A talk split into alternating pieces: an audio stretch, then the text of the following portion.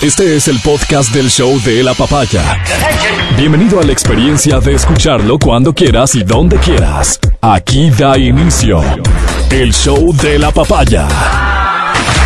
Hola, buenos días. Aquí está de vuelta el más humilde de sus servidores, Álvaro Rosero. Quiero comenzar este programa y esta semana agradeciendo a mis queridos compañeros y felicitándolos por su trabajo de la semana pasada. Gracias a ustedes por escuchar Exa FM y el show de la papaya.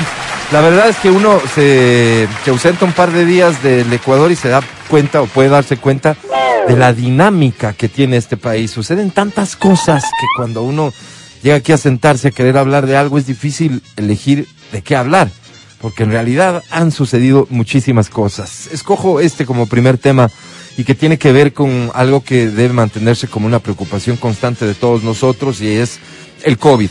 Veo de, de, gente que normalmente es seria reportar que, eh, que los casos de los contagios están aumentando nuevamente. No en un número, digamos, que nos puede llevar a, a una situación muy compleja en términos de servicios sanitarios, hospitalarios y demás, ahora, hoy, a hoy, no.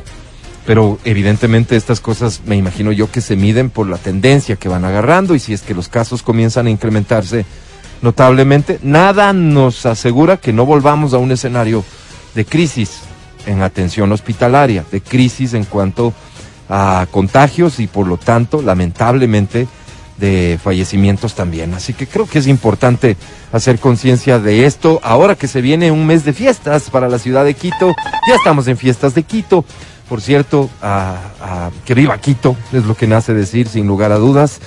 Siempre nos mencionamos aquí todos los problemas y pendientes que tiene la ciudad, pero también hay que decir que viva Quito. Eh, y luego está lo de las navidades y demás, las cenas, las reuniones, las fiestas. Veo mucha actividad social eh, reportada en redes, ¿no? Las redes nos permiten eh, eh, apreciar, ver lo movido que está la cosa, envidiar en algunos casos cuando la gente Sí, sí. eh, acude a, a eventos que he visto muchas imágenes, videos, fotografías, de todo, reportes en general de eventos masivos que, se han visto muy, muy divertidos. Me alegro mucho. Espero que se la hayan pasado muy bien. Pero todo esto implica un riesgo adicional en una época en la que vamos a estar en, en mayor contacto con gente ajena, ¿no es cierto? Pero que vamos a mantener y seguramente reforzar el contacto con los nuestros. Y ahí es donde nace el mayor de los riesgos. Entonces, ah, ¿cuál es la información que quiero compartir con ustedes? Pues bueno, eh, entendamos que el grupo objetivo, el, porcentaje de población o el número de ciudadanos que se requiere en el Ecuador vacunar para en esta lógica de la vacunación alcanzar lo que se ha denominado la inmunidad colectiva o de rebaño, asciende aproximadamente a 16 millones 100 mil ecuatorianos. Ese es, digamos, como que lo que nos permitiría sentirnos en esta lógica de la vacunación tranquilos. ¿Ese es el 85%? Ese representa el 85%, Ok. entendería yo. Hay una nueva meta que se, que se pone el gobierno y que tiene que ver con vacunar al 85% de esa población en este año. O sea, en diciembre, ¿qué va, qué va a tener que pasar? Esa nueva meta es vacunar, insisto, al menos al 85% de esta población, es decir, a un número no menor de 13 millones 700 mil ecuatorianos con dos dosis. Hasta la semana pasada estábamos en el Ecuador vacunados con dos dosis 11 millones 100 mil ecuatorianos, el 66.5% de ese grupo objetivo. Es decir, faltaría por vacunar a 2 millones 600 mil ecuatorianos. El gobierno anuncia tener stock suficiente de dosis de vacunas para cumplir esta nueva meta. ¿Qué se necesita ahora entonces? Que todos los ecuatorianos tomen conciencia de los riesgos de la pandemia y que estos no han terminado. Que es más, hay una nueva amenaza con esta nueva variante que comienza a provocar medidas de las más radicales en varios países del mundo entero. Vacunar a los niños desde los 5 años de edad para reducir los riesgos de contagio dentro de esta nueva meta es una primera prioridad. Y entonces es importante llegar con este mensaje a los padres de familia que tal vez no han tomado aún la decisión. O tomada la decisión, todavía no han ido a buscar su vacuna. Para que lo hagan a la brevedad posible. A la brevedad posible. De lo que entiendo, no sé si me perdí de algo en estas últimas horas, el Ecuador no reporta casos de esta nueva variante, que tiene un nombre bien raro, ¿no? ¿Cómo se llama? No, no, no, sé. ¿Ah? Omicron. ¿Nombre griego, Matías Dávila? Omicron, sí, Álvaro, viene de dos voces griegas. ¿Ah, sí? Omi y Cronus, que ¿Qué es? es como... Pero muchos países reportan y, la- y- y las decisiones que están tomando los países del primer mundo ante la presencia de unos primeros casos de esta nueva variante son severos, es decir, eh, eh, cerrar fronteras para ciertos países, etcétera. Son, son cosas, digamos que eh, en los momentos más complicados de la pandemia se tomaban estas decisiones. El Ecuador tiene, y probablemente a eso se debe que al día de hoy la situación no se haya complicado como se complicó en otros países incluso antes de que esta nueva variante aparezca. Segundas, terceras, cuartas olas de contagios. Se debe seguramente al enorme porcentaje de vacunados. Y esto no se dice desde la ciencia, quiero pensar yo, o desde las autoridades de salud, porque no puede ser un elemento a considerar por parte de esas personas. ¿A qué me refiero?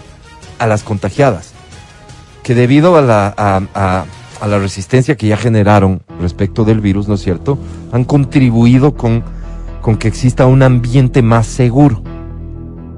¿Verdad? Digo, esto no se menciona porque podría dar paso a que diga alguien, como yo ya me contagié, no me voy a vacunar. Y, y porque mis anticuerpos ya, ya los generé y demás. En ninguna parte del mundo, acabo de escuchar anuncios oficiales en, otro país que hablan claramente de estos temas. Es decir, le dicen a la gente, si crees que por haberte infectado ya no necesitas vacunarte, estás equivocado. Anda a vacunarte. Anda a vacunarte. ¿En dónde están esas 2.600.000 personas en el Ecuador que necesitamos que se vacunen hasta diciembre? ¿En dónde están? Por todo lado. El porcentaje probablemente más alto está en edades eh, cuya vacunación comenzó más recientemente. Niños mayores de 5 años, por ejemplo. Han tenido menos tiempo de vacunarse. Por supuesto que hay un, un grupo, y que no debe ser menor, y que es un grupo importante de personas que decidieron no vacunarse. Por las razones que sea. También creo que dentro de ese grupo de personas que decidieron no vacunarse, habrá un porcentaje de personas que sí pueden cambiar de opinión, porque las razones por las que decidieron no vacunarse, tal vez a estas alturas, ya estén de una u otra manera sus inquietudes absueltas. Exacto. Ha pasado un tiempo. Es decir, lo primero que se decía es, es que las reacciones en unos meses a las personas que se vacunaron y bla, bla, tal vez alguna persona ya pueda decir, mira, veo que no ha pasado nada en mi entorno, que los casos en donde hubo algún tipo de complicación ton- son tan escasos, tan excepcionales, que voy a ir y me voy a vacunar. De esas personas que tenían una decisión tomada. Pero también están las personas que por otras razones no se han vacunado, porque la vacuna no ha llegado a ellos.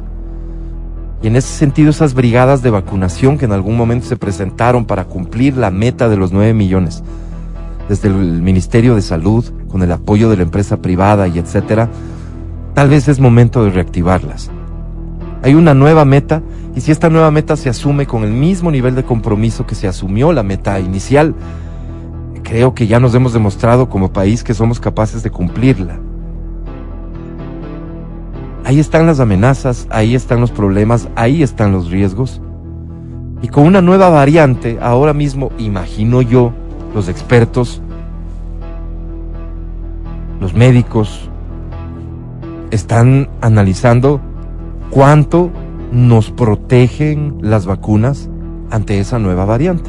¿Alguno de ustedes ha escuchado alguna definición respecto de esto? Más allá de dudas, no, no. O sea, no, sí, hay buenos días con todos. ¿Hay, hay algún Hay pronunciamiento? algún pronunciamiento que, que por eso es que están buscando que se vacune el resto de personas inmediatamente. Ok. Eh, entonces, tenemos una nueva meta como país y esta meta en un mes como, insisto, como el que se nos viene, el de diciembre, que es un mes, querramos o no, más relajado. Querramos o no, podamos o no, es un mes más relajado. Es un mes en el que, mira, más allá de los problemas, necesidades, etcétera, otro es el ambiente, hay ocasión para otro tipo de cosas. Tal vez es como un mes súper adecuado para tomar la decisión de que vayas y te vacunes si no lo has hecho. Si hay vacunas disponibles, hagamos lo correcto, vacunémonos. Y de cara al próximo año, que se tomen las decisiones que se tengan que tomar. Ya se advierte que, por ejemplo, esa tercera dosis, la del refuerzo, se comenzará a administrar Desde enero. desde enero. ¿Verdad? Vendrá otra discusión seguramente. Se iniciará nuevamente con los grupos prioritarios, por supuesto, ni más faltaba. Pero los retos son como, como, no solamente los del mediano y largo plazo, sino en este momento como país tenemos un reto. Entonces, tú ya te vacunaste, tienes tus dos dosis, estás tranquilo, tu familia, los tuyos, etcétera. ¿Conoces a alguien que no se ha vacunado? Vuelve a topar el tema con esa persona y tal vez le hagas un enorme favor a la sociedad, por supuesto. Como a veces nos, se nos dificulta tanto pensar en el beneficio que nos produce que a la sociedad le vaya bien, también puede suceder que ese beneficio sea directo para contigo, para con los tuyos, porque es un riesgo menos al final. Es un riesgo menos. Son las 9.22. Digo, decía yo, pero eh, te ausentes unos días del país y son tantas las cosas que suceden que es difícil escoger un tema para comenzar, Me pero, pero como este seguramente va a ser en mucho el tema de esta semana, más allá de lo político, eh, em, escogí este. Ojalá tomes la decisión de vacunarte. Aquí comienza el show de la papaya en esta semana, en estos últimos días del mes de noviembre y va a dar inicio este hermoso y maravilloso que esperamos de corazón sea así, mes de diciembre. Mi querido Matías Dávila, ¿cómo te encuentras hoy, señor? Amigo querido, buenos días. Es un, es un fin de mes bastante interesante. Es un fin de mes donde he tenido la posibilidad de estar en contacto con muchas personas que por diversas circunstancias han empezado a emprender o empezaron a emprender en momentos muy difíciles para el país, en momentos de pandemia. Y muchas de esas personas, bueno, me imagino que muchos emprendedores pues habrán, habrán, eh, no sé, pues eh, habrán fracasado, pero muchos otros han triunfado. Y me da muchísima alegría ver cómo después del esfuerzo, después de, de reinventarse, después de, de mm, contradecir incluso a los expertos del marketing, porque realmente la pandemia nos dio un giro a todos. Estas personas ahora están con sus negocios, sean chiquitos, sean medianos, y me da muchísima alegría eso, porque eso demuestra que nosotros estamos hechos de, de, de ¿qué te digo? De, de mucho tesón. De, o sea, somos, somos personas que no se dejan vencer muy fácilmente. acuerdo. Y yo saludo en esta mañana a todas las personas que nos están escuchando, que están emprendiendo cualquier cosa, lo que sea, no importa qué. Eh, y nosotros teníamos una frase que la hicimos nuestra, digo yo, ¿no? Esta frase que vendas todo. Y hoy tiene tanto sentido porque es diciembre, ya son fiestas de Quito y desde aquí, desde este estudio, te damos un abrazo porque nos sentimos amigos, tú nos sientes tus amigos porque te acompañamos todos los días. Te damos un abrazo y te decimos, oye, que vendas todo. Que vendas todo. Felicitaciones. Sí, señor. Sí, señora. 924, a esta hora saludo con Adriana Mancero y quiero comenzar por felicitarte, Adri. No sé de qué, perdón el término, carajo, querías hablar, pero más bien quiero forzarte para que le informes a tus seguidores que ha sido nominada dentro de una, de una premiación que existe a nivel internacional, a nivel de locución y ha sido nominada eh, en una de estas categorías, así que tenemos el orgullo de tener en esta mesa de trabajo a una nominada para premios internacionales de locución, Adriana Mancero. Cuéntanos un poco de eso. Sí, gracias. Sí, buenos días. No habías que nada. hablado de eso. No, no Es había hablado de eso porque recién. recién me Ajá. nominaron el sábado. Este Ah, son pasó unos el sábado. premios, unos premios que, claro, se organizan a nivel Latinoamérica, se llaman premios Labat. ¿Quién es En Labat? ¿Quién fue Labat? A. Pepe Labat, quien fue un gran locutor, eh, este, muy, muy, muy querido en México. em, doblaba películas, o sea, era una eminencia realmente. ¿Tienes en- en alguna el tema locución de locución Labat por ahí? De ¿No? Pepe, de ¿No? Pepe Labat. Bueno, él, él, él fue, él falleció hace, hace tres años, puede ser, tres, cuatro años, sí, un poco antes de la, antes de la pandemia. Él falleció y en homenaje a él hicieron, hicieron estos premios, que es un reconocimiento también a la locución eh, a nivel Latinoamérica. En distintas categorías, ¿no, En Adri? distintas. Tienen, por ejemplo, am, mejor demo comercial, que es como toda la, la trayectoria que, ha, que, ha- que tiene un locutor em, en el tema, eh, sí, de spots publicitarios. También está eh, tema radio también. Sabemos que hay em, locución en off. Hay muchas, O sea, no muchas sabes, categorías. digamos, Hay ¿no? muchas, muchas categorías. ¿Tú No, en sí. qué, en qué categoría has sido nominada? Eh, mejor spot eh, femenino de cultural y, edu- y educación. Porque Porque es un producto hermoso el que está. Sí, es que lindísimo. Espera, ya nos hablas de eso. O sea, hay como 200 categorías. Hay como, sí, como 20, como 20, como 20, ¿no? Imagínate Como la 20. categoría eh, eh, mejor spot, ¿así es, Adri? Mejor spot femenino. Femenino eh, en el ámbito cultural y qué? Y educación. Y educación. Sí, o sea, debe haber ámbito, Es que es un tema, es un tema de. ámbito de X, COVID. ámbito... Eh, hablaba, Ah, este, exactamente, este- la esta, campaña. pieza, esta pieza fue una, una, un spot publicitario que hicimos para una agencia de viajes. eh, justo cuando evidentemente ellos estaban muy mal con ese tema, estábamos en plena pandemia. Sí. Y, y cuando nos encerraron, básicamente. Entonces era, hablaba un poco de, de la naturaleza, que el mundo seguía, a pesar de que todos estábamos encerrados, igual este, la naturaleza seguía, los, los animalitos, eh, que todo se estaba regenerando gracias a que nosotros ya Claro, estábamos acuérdate ahí. que cuando, cuando inicia el confinamiento comienzan a aparecer noticias de que el mundo se estaba curando Sí. por poco, ¿no? Y justo habla de eso, habla de eso, de la naturaleza, cómo, cómo, cómo se está curando después de que ya nosotros no estábamos ahí, estamos prácticamente Solo una pausa, Adri, para escuchar quién fue eh, eh, Labat. Y así fue como la pequeña aventura de este joven en busca de las esferas del dragón terminó. ¿Qué personaje es este? de Dragon Ball. Eh, el que narra la Dragon Ball. Pero he hecho El bastante. sujeto con No, fuerza pues. la esfera de cuatro estrellas. Seguramente se convertirá en el recuerdo del abuelo Goku. Así cuando Goku era Claro, seguramente de las Ay, voces. Este es Mira, favorito. ha doblado al. Pacino, a Robert De Niro, a Indiana Jones, Cap. a Gandalf, a Magneto, a Alfred en Batman, al Wow. Conde Doku y claro, ha sido la voz también de Radio Concierto allá, una de las voces más reconocidas. Sin duda. Entonces, en honor a él existen estos premios que son a nivel Latinoamérica. Y Adri Manceb está nominada. Adri, eh, ¿qué debe suceder de aquí en adelante? ¿Cómo se, cómo se sabe quién gana? ¿Cómo el se 11 decide de eso? diciembre. El 11 de diciembre hay una gala especial donde eh, jurado elige. Hay Ah, un no, jurado. eso sí. No hay, No hay no hay votación. No, no hay no hay nada. votación. Son No podemos sumar ahorita, No, meter no presión. De pronto un- una tendencia en Twitter, hashtag. Eso podría eh, ayudar. Hashtag que gane la Adri. No, que gane la. Adri, pero tipo de invitación en amenaza, de cambio. coerción. O también. O Una también. invitación a que la sigan en redes Intimidación al jurado. Eso podría ser. He visto su pieza en la mm, Claro. en Instagram. Sí, en Instagram está. Ok, y me quedé encantada. Yo no lo había escuchado antes, la verdad. Gracias, ya sabemos el Estamos hablando de, que de tiene la Adri, pieza de, de- de la Adri con la que está producción, ajá. nominada. Pero muy bonito, muy bonito y le da tanta vida. Uno, uno ahí admira realmente a las personas que se han formado para eso. De acuerdísimo. Adri, éxitos. Gracias. Gracias, chicos. Con todo, Éxitos. síganme. Arroba Adri Mancero en Instagram. Por Gracias. favor. En Instagram está la Like, Adri. no Oye, Adri, un, un honor, un orgullo trabajar contigo aquí. Gracias. No, el orgullo es mío, realmente. Lo sabemos, pero quería decir lo otro también. Verónica Rosero, ¿cómo estás? Buenos días. Muy buenos días con todos ustedes. Eh, creo que hemos pasado la, la semana anterior también por esta por esta problemática de en qué nos enfocamos, porque las cosas como que se van sumando en el transcurso de las ¿no? horas, Sí. en el día a día. No quiero dejar de lado, sin embargo, el tema, tema de tienes? Omicron, porque creo que debemos Omicron. estar conscientes. ¿no? Una nueva peli. No, no, Omicron, esta nueva variante de, de, de COVID que estamos viendo y que nos está espeluznando, porque hablan de la rapidez de contagio y por eso es que tú decías, ¿no? Yo veía ayer que Israel ya cerró fronteras.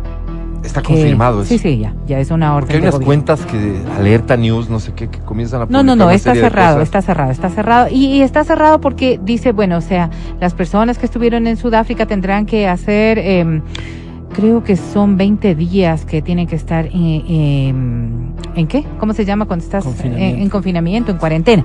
Eso quería decir.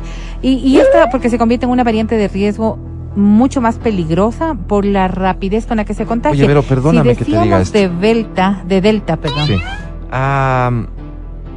Veo publicaciones también Ajá.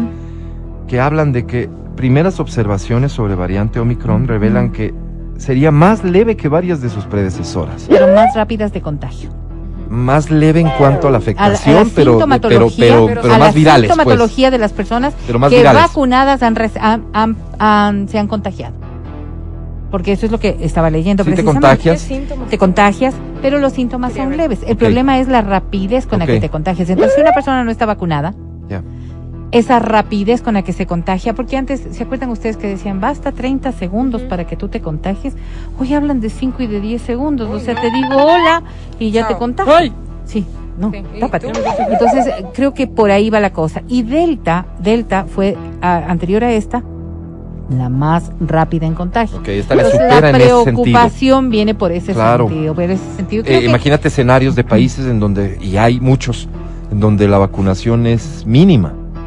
Pues claro, lo que puedes producir es una, un Así contagio. Es. Es una mayor capacidad de transmisión muy preocupante Eso. para muchos países en donde, ¿qué, ¿qué es lo que está pasando ahora? Es que ya se está incrementando el número de casos. De allí que determinan este tipo de cosas, Entiendo. ¿verdad? Porque claro, si, si solamente estaban contagiados cinco, ok, pero si ya estás viendo que se vuelve tan complicado de manejar otra vez, Sí. entonces hay que tomar las precauciones del caso y por lo menos 15 días Israel, entiendo, va a, a guardar. Ah, no se crean, No, israelitas que escuchan este programa, así Eh. nos dijeron. 15 días vamos a guardarnos y, y fue un año guardados, así es, no se lo crean, no se lo crean. A ver, tengo una duda y quisiera que me cuenten, saltando a otro tema. Me topé con un escándalo relacionado con la basílica.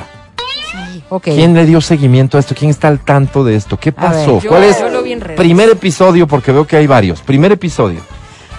A ver, eh, entiendo yo que surge por la presencia de tres mujeres trans que estuvieron allí visitando en esta en esta zona turística de la basílica en donde hay una sí, porque ahora tienes que pagar, aunque sea una cantidad Sí, sí, simbólica, sí. pero pagas ¿Por para, qué? Porque, para ingresar ver, y, porque y es visitar. privado y, a- y a- de aquí parte todo el concepto. Es privada la Es privada la basílica, no digas. Sí, es privada la basílica. Entonces, este Oye, ¿y concepto de no privado, la iglesia, es, pero es privado, es privado, no es que Ah, ok, no ya, es porque ya por el hecho de Ya, ya, que ya, ya. no es de carácter público, no es el Ya. parque nacional, Sí, no, ya no, no. entiendo muy bien. Ya, entonces tiene esta conceptualización de que es privado. Ya. Y en efecto, para dar mantenimiento y todo, muchos sitios han optado por, por cobrar, por mínima que sea. Ahí está la compañía, por ejemplo, tú tienes que pagar para entrar Sí, a la sí, sí, compañía. sí, cómo no. Sí. Y, y- y así hay en otros sitios también.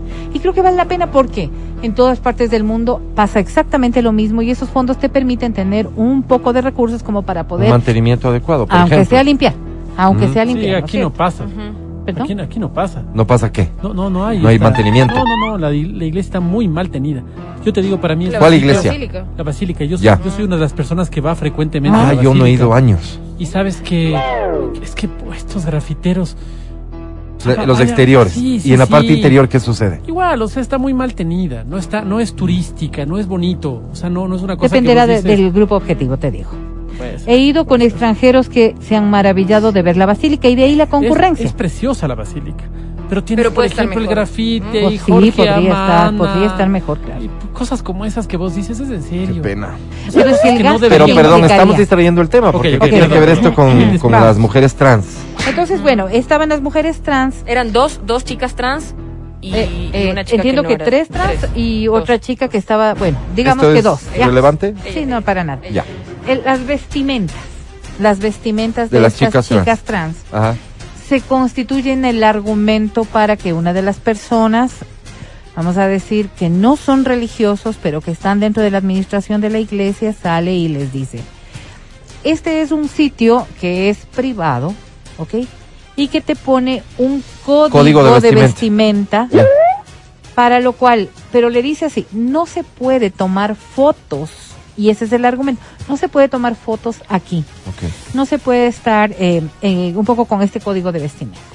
Pero, claro, esto surge con la, yo diría, eh, eh, esta parte de, de ese resentimiento que pueden tener una persona que se siente afectada dentro de, de sus vulnerabilidades y obviamente se siente sobre todo Híjole. que está siendo dis- discriminada por una circunstancia que ella asume que debería ser respetada por todo el mundo. Pero, pero no tenía nada que ver. A ver, ¿por qué?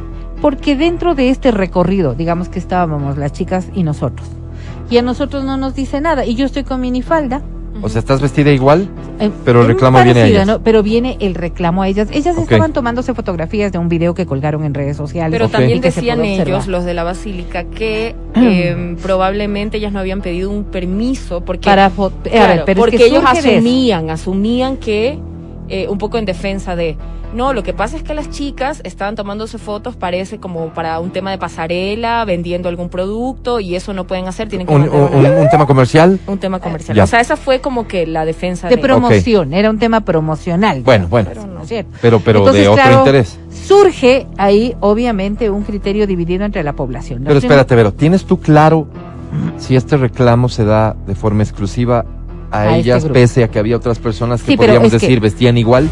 Es que ahí es donde surge todo, todo lo que fue desarrollándose en el transcurso de los días. Que decían, nos sacan porque somos trans. Nos sacan argumentando que estamos vestidas de esta manera. Esto en el video que cuelgan las chicas que Ya, se sienten sienten afectadas. afectadas. Obviamente. Y dentro de ello, ellas mostraban imágenes también de otras mujeres Que llegaban que se tomaban fotos y no Ah, pasaba absolutamente nada. Ya. El señor que sale de allí les dice, hay que tener un permiso para poder hacer lo que ustedes están ¿En haciendo. algún momento les dices salgan de aquí? Les acompañan a Sí, que les salgan. dice. Sí, o sea, o sea, eso, sí, eso es sí, lo sí. que se, Sí se de ve alguna manera, su salida. no se no se logra visualizar en el en el en el video que suben realmente que él les diga tienen que salir de aquí. Lo que es notorio es que les dicen no pueden tomarse fotografías. Ok. Pero va en el, en el video que se cuelga, él va como acompañando mientras ellas van caminando, lo que te hace deducir que de alguna manera eh, les pedía que salgan. Esto jamás ha sido confirmado ni por un grupo ni por otro, entiendo yo, o al menos yo no lo he leído. Entonces surge todo, todo un reclamo social respecto de las discriminaciones y respecto de las cosas que normalmente ocurren en nuestro país, ¿no es cierto? Y las voces a favor y en contra. Pero entonces la Basílica hace lo que Adri eh, acaba de señalar, un pronunciamiento. Hay un pronunciamiento oficial. No oficial, yo no lo encontré, si tú lo tienes, Adri, pero dan una respuesta señalando que existen ciertos lineamientos como obtener un permiso para determinadas cosas Código de que vestimenta. esto es un código de vestimenta y que esto es un sitio de carácter privado. Y que siendo privado, las normas están simplemente al quehacer de la persona que te permite o no permite entrar a este sitio, más allá de que es un sitio turístico. Todo eso desató, sin lugar a dudas, en las redes sociales cuestiones muy, muy polémicas. Y polémicas porque hay muchas personas que consideran que no es la condición per se de mujeres trans las que limita su acceso, sino las circunstancias que ellas estaban efectuando dentro de la basílica. Ellas, en cambio, asumen a que esta es una condición exclusiva de discriminación. ¿Qué es lo interesante de todo esto que vienes y lo ves? Si lo ¿no? encuentras, claro. Eh, hay una posición de quienes dicen haber sido discriminadas y los grupos que las respaldan, ¿no es cierto? Al punto que ayer hay una especie de toma de la basílica en la parte exterior con un gran movimiento de personas. Este, y digo gran movimiento que se vio cientos de personas, si no me equivoco, al menos unas imágenes que yo vi de personas, este, y dicen que fue la toma trans de la basílica Con la ¿No? bandera. con Sí, una gran bandera de la bandera gay, etcétera. Ok. Pero encuentras personas opinando respecto de este y digo, por otro lado la, la basílica diciendo no no se trata de su condición trans, sino de esto, este otro, este otro. Ok. Pero hay un montón de personas en las redes sociales diciendo que estas personas trans no deberían ingresar. Hay un montón de personas que creen que se le falta el respeto a la iglesia, a Dios, con la presencia de estas personas por cómo van vestidos, por lo que son.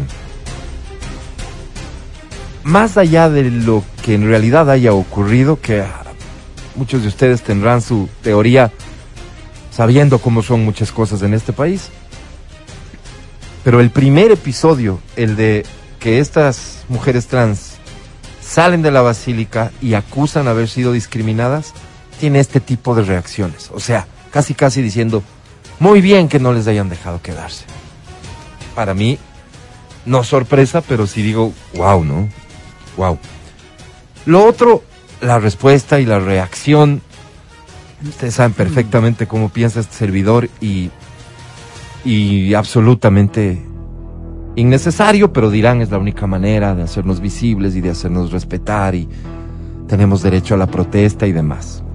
En adelante, derechos y derechos y derechos. ¿Por qué Verónica menciona lo de privado? Porque si es algo en efecto privado, yo decido si entran mamarrachos, por decir mamarrachos, gente que yo considere mal vestidos, gente que no se ha bañado, por decir algo, este, gente que no se afeita, gente que no se peina de tal forma. Yo decido si esto es mío o en mí está la administración, yo decido.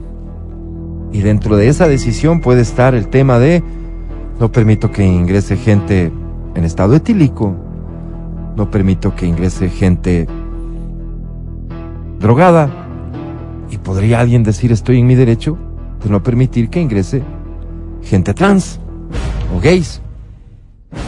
En fin. Derechos versus derechos, básicamente. Pero la reacción es la que a mí realmente me ha sorprendido. ¿Alguna opinión, muchachos, sobre esto? Yo creo que hay que hacer un análisis desde varias aristas para poder, para poder sacar una conclusión que será de, de cada una, ¿no? La primera, el, la prim- el primer punto como para analizar es, ok, ¿este es un lugar religioso o es un lugar turístico? Eh, ¿Cómo lo ves tú? Yo lo veo... es decir, tú, que- tú, tú, Claro. tu forma de entenderlo. Claro, Individual. Yo, yo que soy ateo, Ajá. veo que es un lugar muy bonito, es una estructura muy bonita y es turística.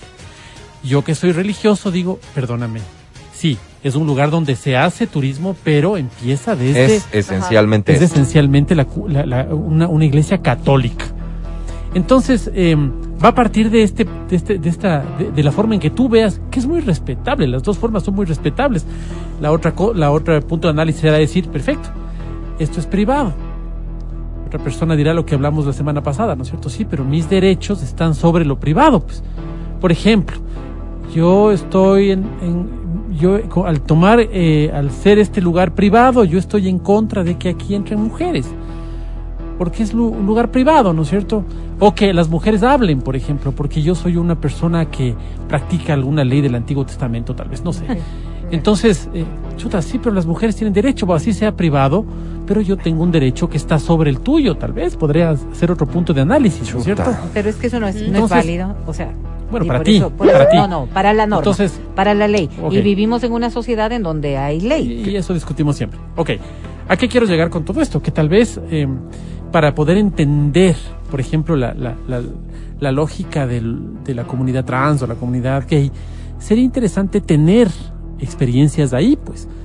O tener a alguien ahí muy cercano, o ser trans, para entender de alguna forma la discriminación. Que es un poco lo que nos pasa a los hombres, ¿no? Mm. No podemos entender Total. esta Bien. reivindicación de derechos de Muy las bien. mujeres porque nos cuesta. Dice, pero, ¿por qué te Bien haces problema digas. por una cosa así? Bien que lo digas. Claro, porque no eres mujer, pues porque no sientes la discriminación. porque Correcto. no. Entonces yo creo que antes de tomar una posición radical, hay que poder dar un giro y entender muchas Lo cosas cual que es van en sumamente todo. complicado. Sí, es Casi que complicado. imposible. Ponerse en los zapatos ajenos es eh, imposible. Casi que imposible. Porque si no sí. seríamos un mundo realmente to- distinto, pues viviríamos, viviríamos. Pero que- pero que tenemos empáticamente. pendiente hacer A un ver, es que hay esfuercito montón de extra, sí. Yo creo que la hay un montón de cosas porque que no se si pueden. no, No hay se cosas puede. como no no tienen derecho a entrar. No, pues no. Wow. O la O sea, otra. son cosas Es que extremo. Pero es que fíjate, tú estás poniendo un análisis que no corresponde. Y solamente por esto, verás. Tú dices, mis derechos respecto de lo privado. Ok, mis derechos dicen que se cayó mi pelota en tu casa. Entonces, ¿me da derecho a entrar a tu casa? No, no te da derecho a entrar a tu casa. Claro. ¿Por qué? Porque es tu casa. Y si tú entras a mi casa, yo te meto preso, porque es mi casa. Entonces, si nosotros nos ponemos a pensar dentro de lo privado, lo que establece lo privado, hay una norma, más allá de que eh, a muchos les cuestione la ley, como en tu caso, hay normas. Oye, pero, pero el discrimen no, se impone. A ver, a ver. O sea, digamos, la, la, la- Estamos hablando de derechos, ¿no es cierto? ¿Cuáles Ajá, son los derechos? El derecho a que no me discriminen. A que no te discriminen, a que no te discriminen. Y creo que ese debería ser un básico fundamental en esta tarea que tenemos pendientes y que todos deberíamos ir buscando aquello, porque es el respeto elemental al resto de personas que viven junto a nosotros, lo que no obliga. A eso quiero llegar. Esa debería ser la tendencia, eso debería ser el ideal, eso debería ser hacia donde nosotros vamos. Pero ¿qué ocurre cuando? Y tú dices, ponerte en el sitio. Ok. Voy a ver, mucho se ha tachado a organizaciones eh, religiosas de fe, eh, de, de derecha, pro vida, como quieras llamarlo, ¿ok? Que han cuestionado, Mm. han cuestionado la presencia, por ejemplo, de ayer en los exteriores de la basílica, haciendo lo que ellos denominan esta fiesta trans. Sí. Por las formas, por Porque las ellos consideran que es una falta de respeto. Exactamente. Entonces, si vamos a ponernos en las cuestiones de derechos, los derechos que tú ves no son los mismos que yo veo. Más allá de que tú puedes tener en la idea el derecho a la vida fundamental para todo el mundo, pues, ¿cierto? Pero cuando hablamos de discriminación, y por eso me parecía tan interesante ponerte en los zapatos de otro que tú hacías esa invitación, Mati, porque es difícil, difícil entender. Es difícil. Tú sí. acabas de decir algo que es fundamental en esta visualización de lo que es la basílica. En efecto, para un porcentaje altísimo de extranjeros, la basílica, y, y pongo desde los extranjeros, ¿no? La basílica es un sitio de turismo. Vengo a conocer, me subo, veo, como cuando yo voy a cualquier otro lado. Y puedo irme, por ejemplo, a Medio Ori- Oriente y ver una mezquita y digo, qué bestia la infraestructura, la cosa, qué maravilloso. Cuando vos vas, por ejemplo, yo a un, no a tengo, pues, recinto este- militar y ves las, la simbología de ellos, Ajá. tú no la entiendes. No tienes por qué Es entenderla. muy apastada de dices, ti, qué lindo. Qué, qué lindo, qué Qué bonito. lindo, eh". Qué interesante. Qué lindo. Entonces, claro, si ves tú y observas tú desde esa óptica, Sí. ¿verdad? No puedes pues apreciar pero- ni sentir Sí. lo mismo Con lo que, dices, pasaría. tú, Vero, y dice el Mati, llegamos a la misma conclusión de siempre. ¿Quién tiene la razón? No, es es que aquí imposible no es una determinar de porque yo tengo mi razón y tú tienes la tuya. ¿Qué, qué es por eso? ¿Y qué eh, pesará eh, más en derechos? A ver, es que por eso empezaba yo diciendo. El derecho. ¿Qué empezaba diciendo yo? ¿Cómo? La ley, la, La ley. norma. Porque para eso existe y por eso vivimos como vivimos. Pues. Porque si no al ladrón le daría derecho a decir me estoy muriendo de hambre y El vos tema, tienes la refri llena, Vero. ¿por qué no voy a ir a coger algo que tienes ahí para poder alimentar sí, a mi sí, familia? El tema es que aquí la norma sería, aquí a la Basílica del Voto Nacional, que por cierto se llama así porque se decidió su construcción mediante eso, la decisión por voto de la ciudadanía, Ajá. Se entra de esta manera y está prohibido hacer esto. Claro. Pero la denuncia consiste justamente en decir que había personas vestidas igual y haciendo lo mismo a quienes no A se ver. les pidió salir. Sí, pero les decían que eran disfraces. A ellas se, se referían concretamente, ustedes están disfrazadas. ¿Por qué? Porque son trans. Entonces, les Por eso, eso ya es un tema de discrimen que no está contemplado en la norma y que por el contrario, la norma lo que establece seguramente es que no se admite discrimen. Eso te digo, tal vez en el tema de, de la Carta Fundamental de Derechos Humanos sea la que rija, o sea, la que más peso tenga con ¿Qué derecho, a las demás. ¿Qué derecho tiene más peso, Porque, dices claro, vos? porque yo, por ejemplo, tengo este momento el derecho a, no sé, a cualquier cosa mm, pequeña, ¿no? A... Mira, a la inviolabilidad de domicilio dentro de los derechos humanos establecido para que tú puedas transitar también por el mundo, digamos, a la movilidad, a la inmovilidad de, movi- de ¿Qué mismo, inviol- inviolabilidad de domicilio, al derecho a la movilidad en el mundo. Y sin ¿Son embargo tenemos fronteras. No, y sin embargo tenemos fronteras. Claro, por ejemplo, y sin por embargo ejemplo, tenemos mira. cosas privadas en donde simplemente tú no puedes entrar cuando te da la gana. Tendría que haber una, un, un decreto de excepción, tendría que haber una ley distinta que le permita Pero tal vez a lo que alguien quieres ingresar. decir y no te animas, lo Vero, es a decir que la persona que hace de dueña, porque es propiedad privada, tiene el derecho de decir quién entra y quién no, aunque su norma no establezca claramente esto. por ejemplo, por Y que, y realmente lo que no quiere es que entren personas trans. Hay una persona, hay una persona trans que está en una carretera y necesita movilizarse. Está en la carretera, se le ha Ah, dañado el carro y está ahí. Pero los transportistas, que son dueños de las unidades, dicen que a sus buses no entra gente trans. Entonces, por eso te digo, ¿qué pesará más en ese caso? ¿Qué pasa si es que pasa a un automotor privado? Esa persona tiene derecho a movilizarse y digamos que es una emergencia. Y el de la camioneta privada dice, no, este no le paro. No tienes por qué pararle a nadie. Por eso te digo. es que es por eso te digo, es ¿qué pesará más? Sí. Pero creo que la duda, la duda en realidad, si profundizamos en esto, no encontramos respuesta. El hecho pasa aquí porque a mí me parece muy bien que reconozcamos al día de hoy que el derecho le asiste a una persona, si es que esto está en el ámbito privado, de decidir, vaya, voy a establecer estas normas para el ingreso a este lugar. Pero yo creo que él no tenía, o sea, esta persona, el guardia de seguridad, no, No tenía claro. supo qué hacer No en creo ese que sea un momento. guardia. O- Eh, es una persona de la administrativa. de la entiendo. administración. Nunca se habló de ese tema, entonces ¿cómo vas a Claro, ver cómo claro, Probablemente claro, a enfrentó le un tema dieron- nuevo, claro. A él le dieron Claro. una disposición. Hoy estamos Lo que hablando. está claro es que él salió a- en representación de algo con una disposición, porque no era un tema personal y porque tú le veías que él no tenía pues una... Incluso la persona que dispuso, si es que existe, Es que- es una persona que seguramente se está enfrentando por No primera vez a una hacer. situación Claro, de no estas y no supo cómo hacer. reaccionar. Y por eso digo, espérame, qué bueno que hoy estemos reconociendo que hay ese derecho, pero que también está este tema de que no podemos discriminar a nadie. a nadie. Pero ahora les voy a poner esta otra cosa. Digamos que esto respondió a una queja. Que Puede no ser. fue, que no fue el hecho de que desde la propia administración dijeron de alguien que estaba están ahí". tomándose fotos Oye, me dicen las aquí, chicas y ojo, que ya". las cuentas de la Basílica ya pidieron disculpas. Sí, sí, sí, aquí Si hay- ofrecieron lo una hicieron. disculpa, reconocen un error y entonces esto está resuelto. Así de simple. Pero Se cometió un veamos error con que- estas personas. Que eso fue pedido por alguien que estuvo allí. Y que diga, a ver, a mí no me parece que donde yo vengo, porque este tipo de cosas también surgen. Lo mismo que ocurrió ayer en las afueras de la Basílica. Que un montón de gente dijo, esta es la manera de protestar. Además, bueno, los pues derechos, es una cuestión claro. de ellos. Además, Como los lo derechos, están haciendo mira, es una cuestión de Los ellos. derechos se van mo- modificando y la ley se va modificando. Recordemos, por ejemplo, cuando, cuando te ofendían fumando frente a ti y tú pedías y decías, por favor, no fumes, no, fumes donde me dé la gana. Y vos tenías asma y tenías que tragarte el humo de otras personas. Nada, nada le prohibía a esa persona fumar aunque tú se lo pidas, pero, te has- pero era tu derecho a la Recuerda- salud, digamos, a la vida. ¿De acuerdo? Hoy todo se invirtió. Exacto, recuerda Sí. cuando Hoy antes del prima año- ese derecho. antes de la década de los 90 era ilegal ser homosexual. Claro. Era ilegal. Entonces, este tipo de este tipo de Van, de- van de- cambiando en la norma. van cambiando, ¿no es cierto? Este tipo de cosas que van pasando Sí. y ahora con el tema de los trans en la iglesia van generando debate y este debate lo que va haciendo es modificando las normas Creo para yo la convivencia. Que es un llamado de atención para crear normativa Así se debe vivir. que, espacios. que, que, que llene todos los espacios. Porque a todo esto, yo insisto, yo estoy totalmente de acuerdo con que pueda ingresar cualquier persona. Y con esto quiero decir eso, cualquier persona. Si esa, si una de esas personas, y no importa si es gay, si es hetero, si es trans, no importa si es correísta, si es lacista, no importa lo que sea, ingresa con el propósito de dañar. No, no ingresa. Entonces esa persona tiene que ser sacada. ¿Qué es dañar? Se tiene que establecer. ¿Qué se permite? ¿Qué no se permite?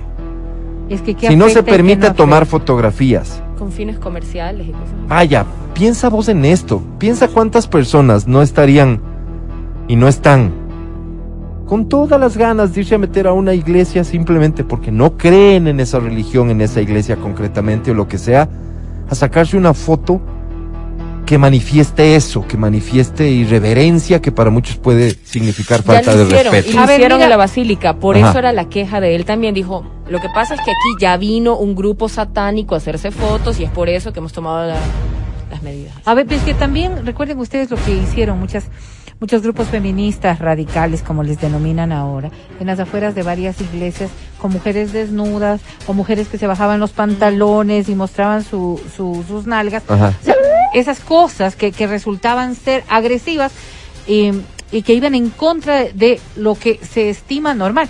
Recuerden ustedes lo que pasó con un pastor cuando entró a una iglesia y empezó a votar todas las imágenes. Entonces, claro, de alguna manera Por hay que digo, es eso, es básicamente tal vez un llamado de atención para que exista una normativa que garantice lo que hay que garantizar y que vaya más allá del criterio de una persona respecto de lo que para él está bien o está mal. Es eso en el fondo, eso estamos viviendo en sociedad, Pero y hay cosas que se imponen. sí. hay cosas que se imponen y es ese, el respeto es una de ellas. Vamos a comenzar el programa, ¿les parece muchachos? Claro. Adelante. El podcast del show de la papaya.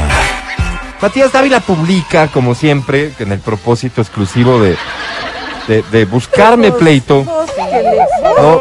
Su visión de Quito No y que el. Quito de antaño y que el que él disfrutó está lejos del que nosotros decimos que hemos disfrutado en pocas.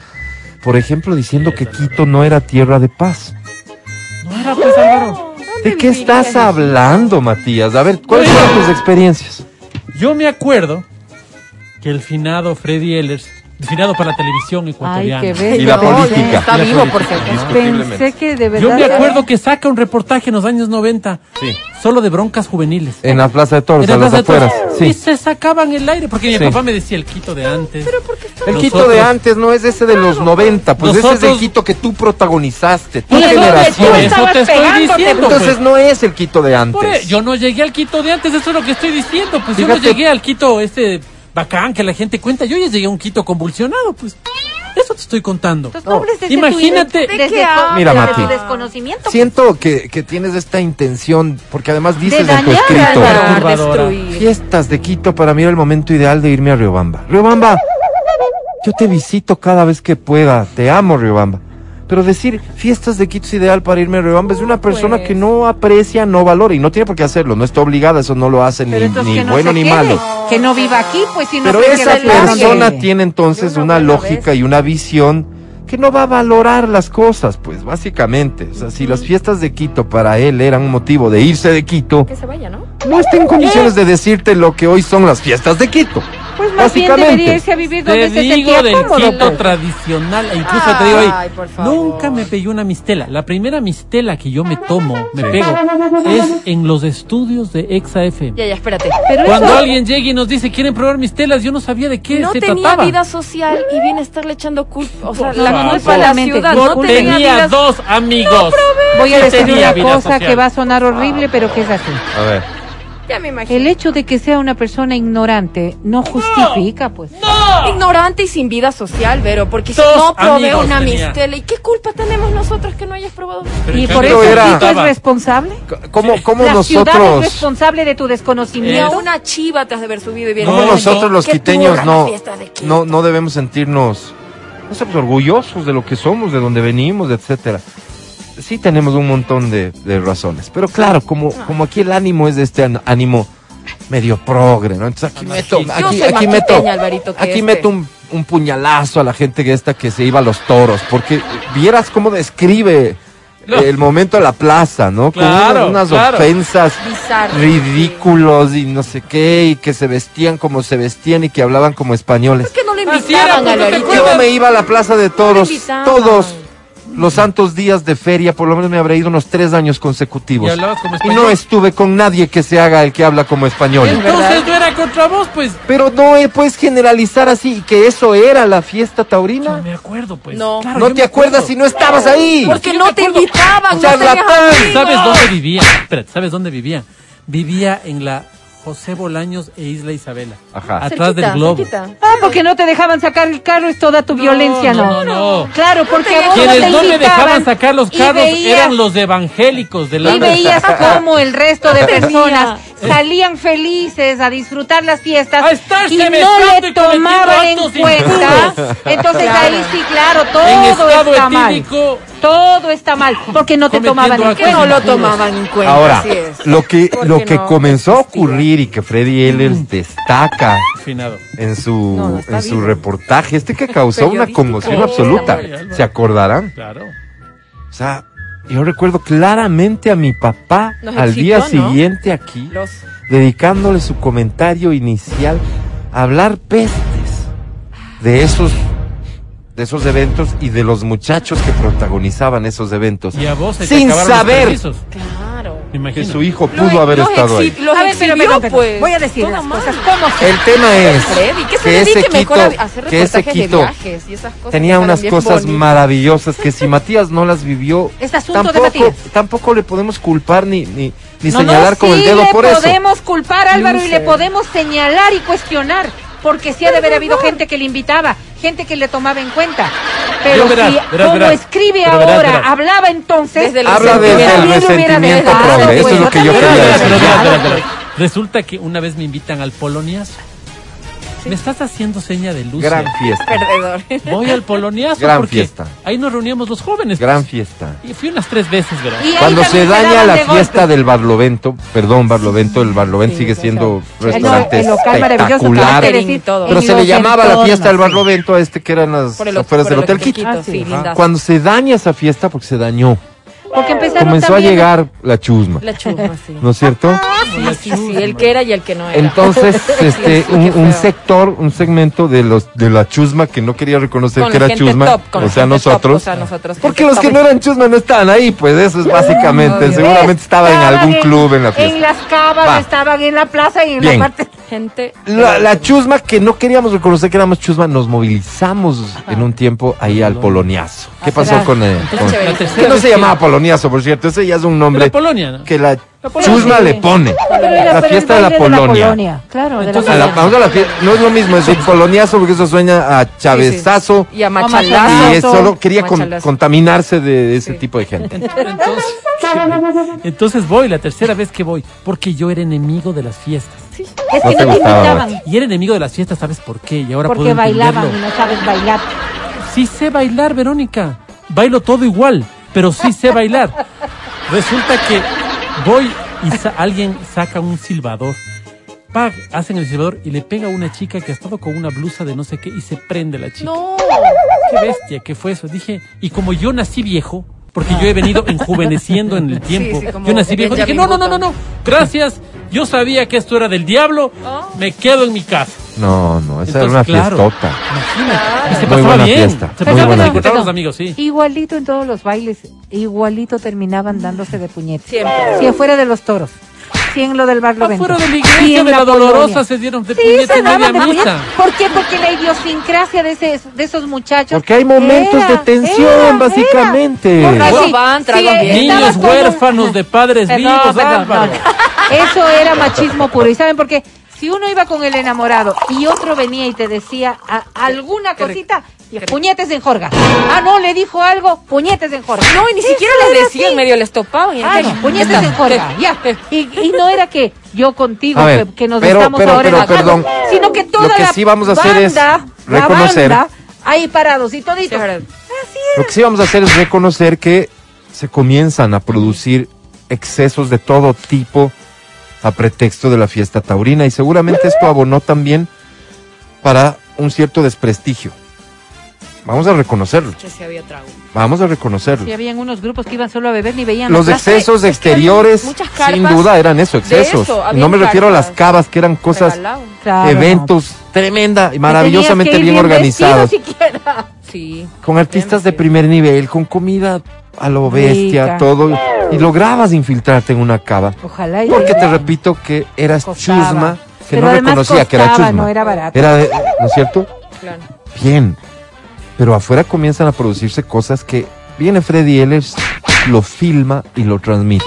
Los padres de familia no estaban conscientes porque para entonces las redes sociales no existían. Y viene este señor. Y lo que y lo que el padre o la madre creían es lo que venía a contar su hijo o su hija. ¿Dónde estuviste? Ah, en la casa de la Magus con unos amigos. Ajá. Eh, ¿Todo bien? Sí, todo bien. Pero es porque ya le ¿Qué pasó hicieron? la ¿Jugamos borrachera ¿Jugamos en la 40? que Ya hubo dormida Claro. de por medio Pero para verás, llegar en un estado más o menos yo te digo, aceptable. a yo te digo, muchas, cuatro muchas, ya. muchos padres y madres de Para- familia habrán tenido toda la razón del mundo de indignarse frente al, al reportaje y todo. Porque, y, y te doy la razón de que quienes vivían en los entornos de la Plaza de Toros no la pasaban fácil. Porque solamente cuando uno iba a recoger a los suyos, ¿verdad? Veías tú a los adolescentes en estado absolutamente etílico. En la ca- en la calle. Adolescentes, En la ¿no, Vero? Adolescentes, jóvenes y todo. Entonces, ahí, ahí tú te empiezas a cuestionar también, ¿la fiesta taurina tenía la responsabilidad de aquello? ¿O quiénes tenían la responsabilidad de aquello? Los taitas que se largaban a trabajar y les dejaban Tal- educándose con la televisión. pues. Pero entonces, claro, o sea, decir que por la, la fiesta taurina ocurrió aquello, también es desprestigiar un hecho que, aunque no coincidamos en gustos y en preferencias, no tiene nada que ver. ¿Qué tal si yo te digo, vamos a hacer la festividad del 40 que te encanta jugar en la Carolina? Me vas a sacar en cara que ganaste. No, no, eso ya no. Ya. Sí. En la Carolina, ¿ok? Y van allá y empiezas a jugar y empieza a correr trago y de pronto en 3, 4 años el evento gigantesco de la Carolina se vuelve la borrachera fundamental. Entonces hay que terminar con el 40 porque los Esa fue la muchachos... decisión que se tomó en parte, así de simple. Entonces, claro, así de ahí, simple. ahí es cuando nos damos cuenta Bien. de que se logró Gracias, erradicar la violencia, se logró erradicar la chuma de los guaguas, No, Yo- solamente yo- yo- buscaron otros escenarios en donde poder hacerlo. viendo en retrospectiva las cosas, digo, te prefiero de vago sin hacer nada en el ministerio que causando, que causando todo el daño que le causaste a Quito con esos reportajes. Viajando por el mundo. Era como el Luisito Comunica de esa época, ¿no? Viajando por el mundo, haciendo Ajá, estos, ajá. estos lindos reportajes. Era lindo nuestro youtuber favorito, digamos. En esa época hubiera Ah, sido increíble. para que lo existiera entiendan ustedes, jóvenes. No, de verdad, si hubiera existido YouTube en esa época, él hubiera sido tranquilamente No, nuestro pues. Luisito Comunica, pero mal. Primero en monetizar en el Ecuador. Por Claro. supuesto. Y así me caía bien. Yo viajé por el mundo con Freddy Ehlers. Pero pero Le tenía un poco de envidia, la Gracias, verdad, porque se Freddy iba Ehlers. gratis a que Perdóname que te diga una Qué cosa y no, no, no, no, ya yo. mentira, todo un abrazo, Freddy, él es que te hayas metido en el correísmo, que hayas hecho lo que hiciste, ya, pues eso, eso lamentablemente has tenido que pagar, estoy seguro, de me refiero a tu actividad profesional y demás, pero, pero como un contador de historias fuiste Increíble. extraordinario, pero con una ventaja, para entonces no había forma de contrastar lo que tú nos contabas. Entonces tú llegabas con muy buen criterio, estoy seguro, elegías cómo querías contar tu historia de tal país, de tal hecho, lo que sea, y eso es lo que nosotros consumíamos sin refutar. Claro. Hoy sabía. Todo cambió.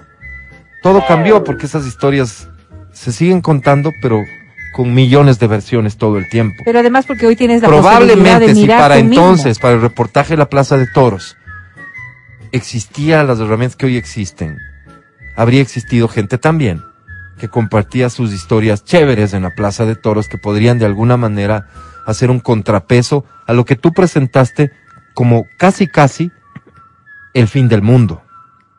No se acabó el mundo, pero creo que comenzó el inicio del fin de la Feria Jesús del Gran Poder. Y para muchos, sé que, sé que, y, ojo con lo que digo, sé que no somos mayoría. Esa es una pena enorme. El por todo lo que significaron las fiestas taurinas en Quito respecto de sus fiestas de Sí, ciudad sí, en sí, diciembre. pero acuérdate que las personas que marchaban no eran las personas que, no eran los padres de familia que querían que sus hijos no estén ahí, pues. Los. Eran los animalistas. No, pero te digo, te digo que vas debilitando la imagen. Claro. de, de todo, claro, porque además claro. el argumento siempre fue el tema de, lo- de los animales. No, no, no digo lo Claro. contrario.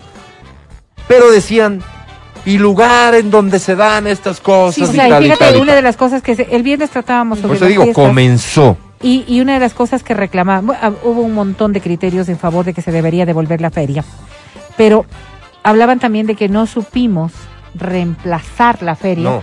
por otra circunstancia No. que convoque. No. Y quizás esa falencia fue la que destruyó eh, la- las festividades de la capital. Hubo un vemos, intento. Hoy vemos que, que el municipio, por ejemplo, y con esto de la pandemia, está haciendo su esfuerzo para convocar nuevamente. Por ejemplo, fíjate, el viernes hablábamos del pregón, una concurrencia impresionante al pregón. Qué miedo. Impresionante. Con filas de espera. ¿Qué? A ver, ¿Por qué? ¿escuchaste? A ver, Es déjame. que lo que dice, qué, Qué miedo, miedo el el COVID. A ver, escúchame. Pero bien, lógico. Vamos a ver. Qué bonito que vaya Verónica. No, no, no, no, no, no, Escúchame, escúchame. Qué Gracias. importante, como lo- las dos Perdón. cosas vamos a hacer. Gente salía de, de un aforo estimado No, no, no y había gente control de entraba, aforo. por favor. Estoy diciéndote porque 2.500 hubo. personas. Gente salía de la plaza y podía ¿Quién entrar otro grupo ¿Vos? de ¿Tú estabas personas. ¿Estaba vallado? Estaba vallado, estaba, Ah. todo estaba cuidado, por eso te estoy diciendo. Gente salía, Pero gente solo para entraba. corregirte, y nada más por, por decir las cosas de forma propia. Control de aforo no había. Bueno, no, porque no puedes Lo vos había las exacto, entonces lo Pero estoy diciendo darte correcto. en Lo que había es una ella, decisión. Que se quedó Ella, aquí ella. Y me a fui. dar el pecho a las balas. Porque había una decisión de evitar Y me fui. que esto se llene en exceso y que sea Ya, lo ahora, que pudo haber sido. sí. Fíjate qué importante, porque todos los eventos van a, ser gratuitos y vemos que ha habido también un, buen presupuesto para eh, las fiestas de la capital y van a haber eventos gratuitos de parte de la municipalidad para festejar a Quito. Sí. Entonces tú puedes Pero acceder. 180 dólares creo que han pagado los que fueron a una fiesta el fin de semana, ¿no? ¿O qué? A ver, van a, Sí, vas a poder acceder a 180 los eventos gratuitos, Wow. a los eventos gratuitos del municipio de Quito. Sí. y lo vas a hacer eh, obteniendo un ticket de ingreso. que ¿Dónde?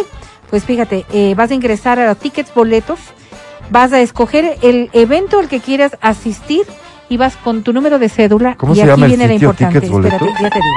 Certificado digital de vacunación Bien. tendrás que adjuntar Bien. para que puedas estar Muy presente en actos como estos. Verónica La no está en condiciones de decirte en dónde acceder a los boletos.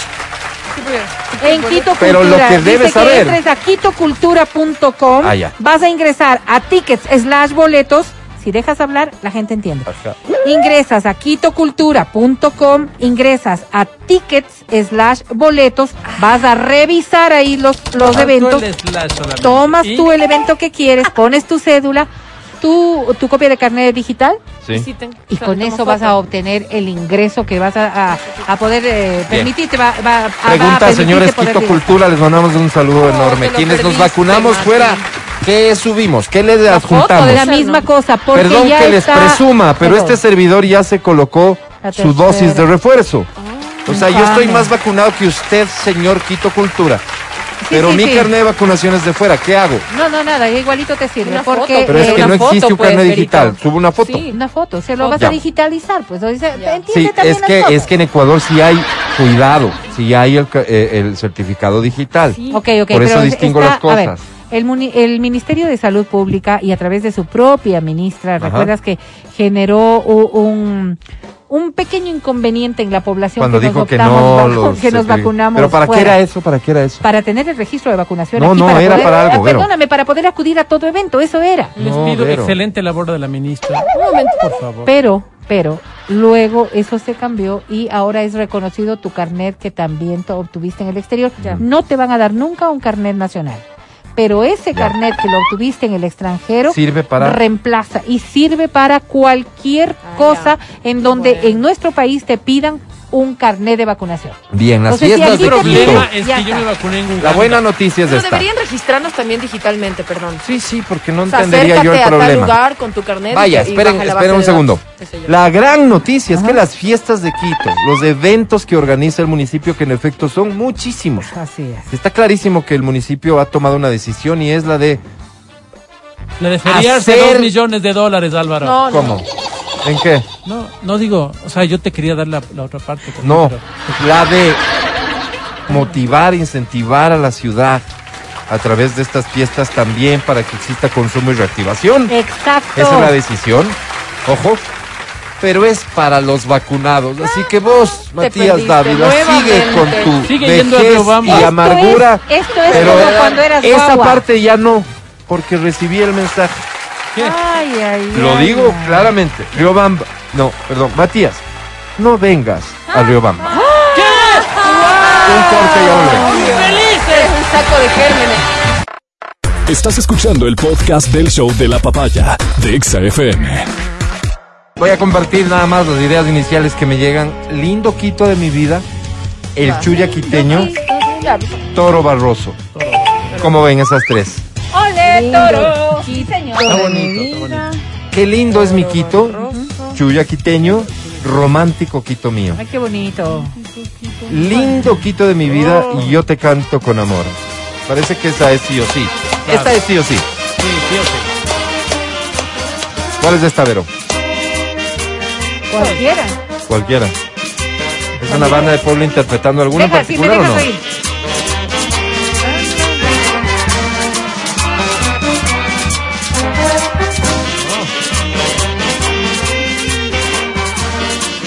Acá nos dicen Chonera Linda, Chuya Quiteño y el mix de Héctor Jaramillo. Sí, señor, sí, señor. Oye, ese último es básico. es ¿Cómo no vas a poner a la sí. Valentina? La Valentina le coge el toro. Sí, señor, también buena. Chuya Quiteño, el canelazo, solo tú de Don Medardo. Esta última también es como que ya se gana un lugar en todas las celebraciones. Claro, solo tú. Por favor, sigue enviando tus propuestas. Tres canciones que sí o sí deberían ser parte del playlist de Fiestas de Quito. Seguimos con el show de la papaya en Exa FM. Ahora presentamos Muestren respeto. Comencemos por ponernos de pie, por favor, para recibir a la sensei de Exa FM.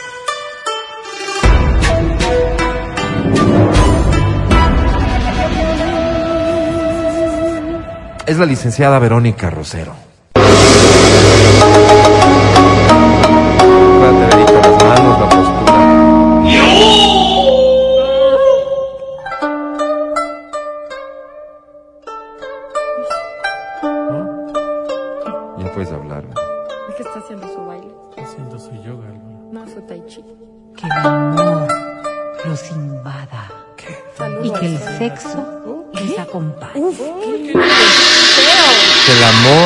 Y que el sexo los acompañe. Me huele a que hablaremos de sexo. Exactamente, Álvaro. ¿De qué tema en concreto, Vero? Hoy, fíjese en lo que es la vida, una técnica de origen milenario puesta al servicio del 2021. Cuando hablamos de técnicas sexuales, pensamos que todo se está como descubriendo ahora y que de- la mayoría de las cosas que, que se va conociendo en el día a día, pues son técnicas modernas, distintas, que se ha logrado porque ha habido una nueva forma de mirar la sexualidad y que estamos como mucho más, más expuestos Más al ámbito. abiertos, tal vez, sí. Y sin embargo nos equivocamos tanto porque ya el Kama Sutra per se em, da a conocer esta práctica milenaria, Kama Sutra que además tiene distintas versiones de acuerdo a los países de ¿El origen. original cuál es? en el- la India. No Y sé, luego vendrá también eh, lo que hacían las geishas en Japón, por ejemplo, y lo que ¿Quién ha- tiene esa información? También se la vamos a agradecer mucho. Culturas en, en distintas Vamos a hacerlo del así, mundo. Vero. Mira. ¿Cómo no? Estamos ahorita regalando boletos por lo del playlist, ¿ya? ¿Cómo no? ¿Cómo no? Pero hacemos un paréntesis y también, también vamos a regalar boletos para quien nos envíe esta información. Origen del Kama Sutra, año en el que Oye, aparece imagínate, es antes ¿No de es cierto? Cristo. Ah. y editorial que publica. No, no, editorial no creo que editorial, época no. porque ya de eso ya es muy moderno. Las dos primeras entonces. Ahora, Origen y año en el que aparece el Kama Sutra. Cuando estamos hablando nosotros de estas técnicas, parece que son revolucionarias, decía yo. Y si te pones a observar cómo viene el estudio de las civilizaciones en el ámbito del desarrollo sexual, te encuentras con unas cosas que dices, hoy no seríamos capaces de hacerlo.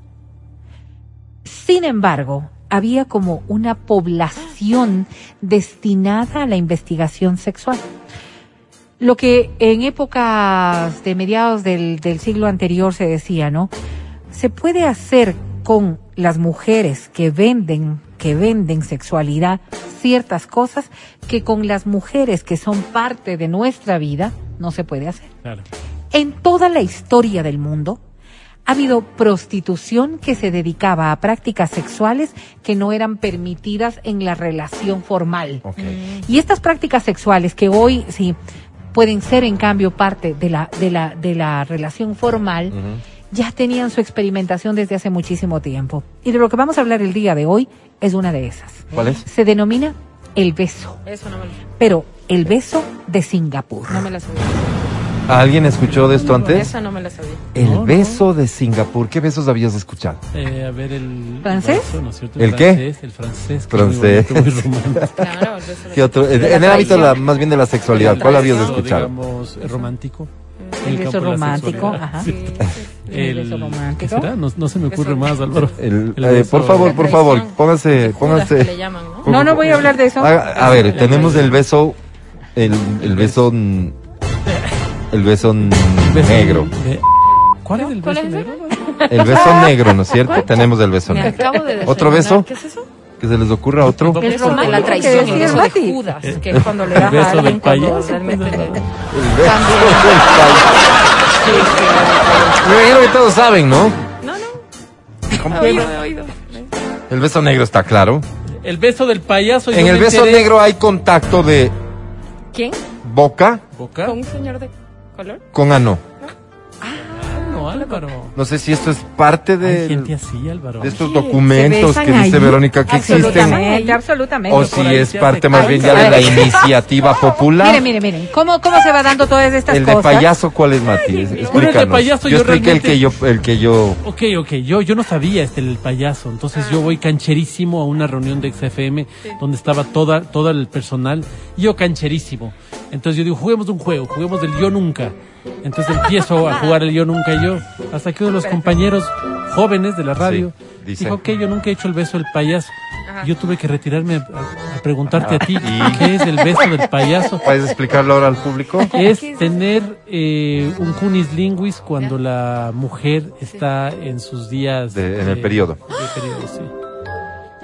Entonces, Miren. Estoy seguro que ese nombre sí no viene de estos documentos milenarios, ¿ver? A ver, es que, a ver. y- y- Yo se lo atribuyo mira, a de algún poder, vulgar. Voy a pedirles que me den un poco de tiempo antes de hablar del beso de Singapur. A ver. ¿De cuál quieres hablar? No, eh, la sexualidad se convirtió en un tema tabú porque no tuvimos la frontalidad de hablar de las cosas de manera clara y de manera respetuosa. Luego surge otra te- corriente, ¿no es cierto? Es em, un poco esto de exacerbar las cosas y de poner en el ámbito de la sexualidad, para hablar de sexualidad, todo como muy hot, todo muy caliente, todo como que todo tiene que ser excesivamente sexual. Y entonces hablar de sexualidad se convertía también en un mito. No todo el mundo estaba en capacidad de hacerlo y no todo el mundo quería hacerlo de manera tan abierta. Oye, por un Esto lado no tenían competencia para hablar por, por, por su poca experiencia. Sí, puede ser, puede Sí. ser también, puede ser. Pero Y también por otro porque- temor al que dirán. Exactamente. Era más bien ese, este grado de culpabilidad que tenemos respecto de la sexualidad. Cualquier práctica que no surja de la posición de misionero era ya una calificación negativa para ti. Era visiblemente positiva si lo hacías dentro de cuatro paredes. Es decir, tu práctica sexual a través de una felación, a través de un cunislinguis, si era dentro de las cuatro paredes, era permitido. Pero hablar de esto por fuera, no. Wow. Y esto nos lleva a grandes equivocaciones, no solamente en nuestras apreciaciones, en nuestras conductas, sino también a la culpabilización de estos actos. Hablar con una mujer en épocas anteriores de la felación era una ofensa. Porque ¿cómo va una mujer a hacer una felación a un hombre? Eso lo hacen mujeres de la calle. Las sexo servidoras. Y cuando nosotros estamos estableciendo todas estas nuevas formas de la sexualidad y viendo sobre todo estas distintas maneras de vivir la sexualidad de las personas más jóvenes, nos sorprenderíamos increíblemente de lo que son sus prácticas. Para nosotros ya son prácticas que vos dices. No, a eso no me animo. Sí. A eso no me animo. Sí. Y para ellos resultan ser prácticas normales, pero con un cambio radical que pueden hablar de ellos sin sentir ni culpa, no sin sentir tampoco que están cometiendo un acto que va contra Y para ir la al moral. fondo, y para ir al fondo, para nosotros sí lo están haciendo. Sí, ¿Y por qué? Porque vemos a las sexualidades de estas cosas. Podemos reírnos de la sexualidad. Podemos burlarnos de la sexualidad, que es como la máscara que nos ponemos para hablar de las cosas con las que nos sentimos incómodos. ¿Y por qué? Porque así nos fueron formando. Pero ¿Cómo porque no queremos que cambiar? nos juzguen. ¿O ¿Cómo sobre todo. cambiar la dinámica? Es una vez que nosotros establezcamos que la sexualidad es un- es un aspecto integral de las relaciones. ¿Por qué tú puedes hablar, por ejemplo, de una infidelidad que moralmente podría ser terriblemente negativa Claro. y verlo como un hecho normal que se puede dar en una relación de pareja? Malo sí, claro que es malo, pero, Pero se, se da. puede dar y, y, se por puede lo hablar tanto hay que hablar. y se puede hablar. Se puede, pues. Y podemos hablar de un montón de cosas, de las relaciones narcisistas, de las relaciones de poder, podemos hablar de la violencia y no podemos hablar de la sexualidad, porque nosotros mismos hemos ido poniendo trabas a esto, Hemos intentado ¿Y en este cómo? programa no tener estas trabas. pero nos vamos disfrazando y nos vamos poniendo caretas. No podemos hablar de un beso negro cuando de lo que estamos hablando es de un beso de una manera distinta de tener una ¿Cómo relación se llama el, sexual. si, si se llama No, no Cunis tengo. linguis? No tengo. Cunis eh, ¿Qué debería sería? ser linguis ano, ano linguis. Anis linguis. Sí, más o menos así debería O ser la, la, la norma, ¿no? También pega- pega Pero, pero por ahí va, ¿no? Ya. No nos atrevemos y no hablamos. ¿Qué de recomendación una quieres hacer tú sexual. respecto del Cunis linguis en, en época de, de, de periodo de la mujer? Por ejemplo, ¿no? A ver, O sea, ¿qué recomendación ejemplo, se te fíjate, ocurre para hay el beso del muchas payaso? mujeres, hay muchas mujeres que no quieren tener una práctica sexual en el momento en que están teniendo relaciones ¿Te refieres sexuales. a- a- al- ningún al- tipo de práctica nada, sexual. ¿ok? Ok. Pero hay otras mujeres que les gusta. Hay hombres a quienes no les gusta tener relaciones cuando una mujer está en su periodo. ¿Es probable que, que, que de una u otra manera la mujer sienta más deseo sexual en estos días? Sí, por los cambios hormonales que se dan Mm, previos, ok. post y, y durante. Pero, pero, pero los reprimen al final. Por supuesto, Ok. porque hay otros aspectos que esos también son muy personales. Es un tema del aseo, es un tema de la limpieza, es un tema de la incomodidad y esas cosas se deben respetar. Hay riesgos solo. reales de- Sí, de, de- contaminación. La Sí. sangre sí tiene una toxicidad y tiene una contaminación y por eso es importante. Además que cuando uno tiene eh, la regla, no es que estás total y absolutamente garantizado de que no vas a quedar en embarazo. Que ese es otro de los mitos que también se Entonces, maneja. respecto de, de- de una penetración, el Por uso del preservativo el- es, el fundamental por fundamental. todo lo que conlleva aquello, ¿no es del cunis. Pero si, si hablamos del CUNIS, igualito deberíamos tener los mismos niveles de precaución que si no estuviese en su periodo menstrual. Porque estamos hablando de un sitio de contaminación también que tiene un montón de infecciones Montón. y que podrían afectarte. Postre Pero, pero, nosotros vamos asumiendo esto. ¿Por qué Matías dice un postre de sal? Porque no puede decirlo Matías frontalmente. dijo- ¿Viste eso? ¿Qué Porque se siente afectado Sí. de poder hablar de estas cosas, Oh. Porque piensa que puede ser juzgado. Y hacia eso es a lo que más temor Mati. tenemos. Evidentemente. Mati. Yo creo que cualquier persona que se pone en una reunión a hablar de sexualidad y lo hace con toda frontalidad puede ser juzgado, tachado. Creo que en puede mucho abonamos, abonamos a que estos temas sean eh, sigan siendo difíciles de tratar por este contexto de broma y burla que le damos. Exactamente, es Yo eso. escuché alguna vez, y no me acuerdo si fue en tu casa, Mati, Oh. alguien que dijo, parece perro de camal. Entonces, con, con este tipo de comentarios, las personas, claro, se, se, se sienten agredidas y con toda razón. pues, Mira Vero. cómo, cómo negativizas un hecho que puede ser natural. Exactamente. Negativizas totalmente. Correcto. Lo pones en una circunstancia en la que tú tienes que bromear para poder ser admitido Exacto. socialmente, Que porque no luego si no lo haces, porque si no lo haces, podría ser duramente cuestionado. Seguro. Pero posiblemente estas cosas que pasan cuando estás hablando Sí, sí, con en el casa, Estábamos con tus pasa tías, tu mamita. exactamente lo mismo en tu relación de pareja. dijo el conde Drácula. no eres capaz de hablar con tu pareja de Parece estas cosas y para poder de alguna manera tapar las Sí, sí, cosas que quisieras hacer, correcto. llegas con tu pareja a decir las cosas que aquí se han dicho. Porque no eres capaz Las de hablar de la sexualidad. De. Cuando pasa aquello, vienen a tener grandes complicaciones porque todo lo negati- negativizamos. Entonces, si yo, por ejemplo, voy a hablar del beso de Singapur y tú le dices a tu pareja, oye, hable, eh, hoy escuché del beso de Singapur y me parece que es súper interesante, desde esta tónica de la que estamos hablando, posiblemente la otra persona diga, a ver, ¿en qué consiste? Claro, Pero si vas y le pones estas condiciones, claro, sí, sí, sí. ¿No es Juicios cierto? de valor previos, etcétera. o chiste, o broma, Ajá, o ajá. lo negativizas tanto que en vez de tener una aceptación, de, claro que sí. En vez de tener una aceptación, ya de, per- de por sí le No, pones, le pones un a la. No, no, no, no, defensiva, no, obvio. Porque tú me estás diciendo de ¿Quién alguna cochinada. Fíjate, no, no, no, no, tú me estás hablando de alguna cochinada que hablaste con tus amigos. Hasta tú te cuestionas y dices, ¿será No. que es en serio tengo perversiones? ¿Por qué? ¿Y por qué me dice a mí? O sea, ¿qué me está viendo? Retorcido. Todas estas condiciones se están, se están superando y se están superando, gracias a Dios, en los jóvenes. Dices gracias a Dios porque, Porque no la nos han hecho bien. sexualidad, no, pues para nada. La sexualidad debería ser, para que haya consenso y para que nadie se sienta insatisfecho, debería ser frontal. Esta ha sido una introducción súper valedera para poder hablar frontalmente del beso de Singapur. ¿Qué Que consiste Ahora, en qué ver? Siendo esta una técnica milenaria, se habla mucho de que la práctica se la dieron en la, en la época en que eh, las geishas Ajá. Practicaban el sexo en el Japón y que ellas eran las que dominaban las técnicas, la técnica milenaria de la sexualidad. Entonces, cuando hablamos del beso, es eso, ¿no es cierto? La utilización de los labios para poder realmente provocar placer. Eso es beso. Eso es un beso. Pero el beso de Singapur cambia cuando hablamos de los labios vaginales de la mujer. En eso consiste. En esta misma mesa de trabajo, y ustedes lo habrán escuchado en un montón de sitios, se habla de la importancia de la realización de los ejercicios de Kegel.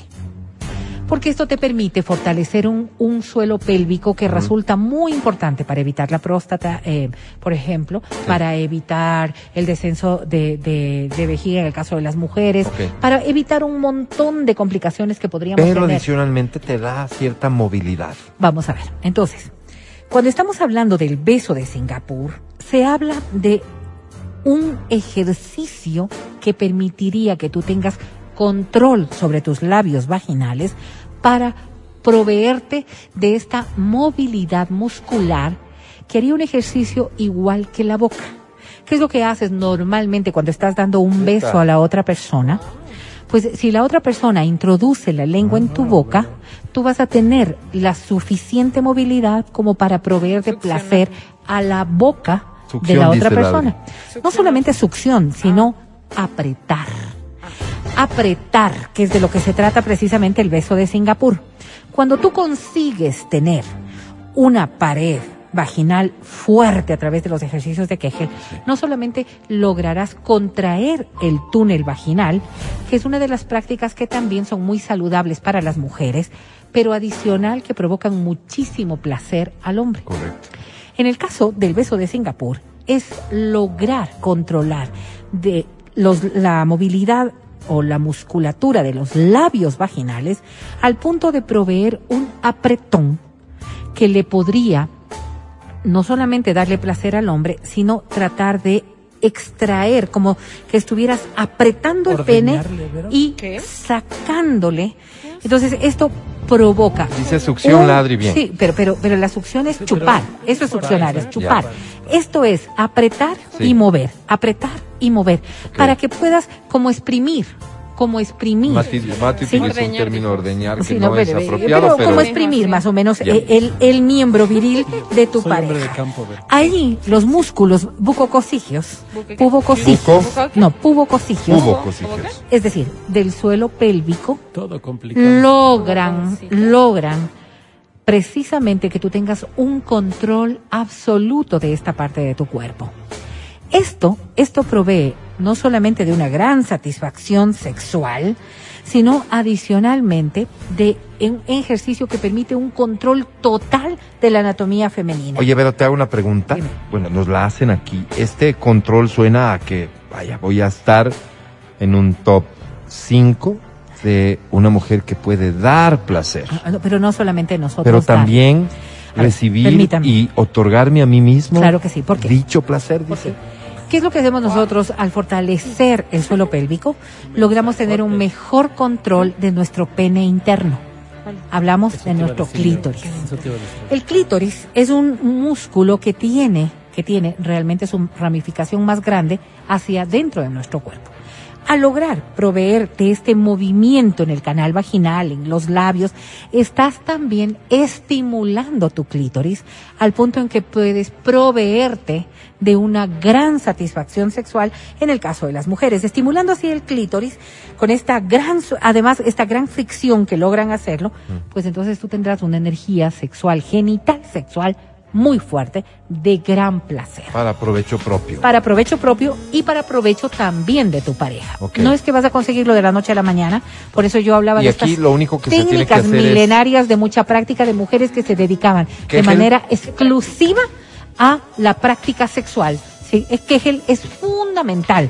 Hay una gran cantidad, pero aquí viene una dinámica distinta. Normalmente cuando hablamos de Kegel, ¿qué me ayuda eso? No, cuando nosotros hablamos de Kegel, estamos hablando de soltar y apretar, soltar y apretar, soltar y apretar.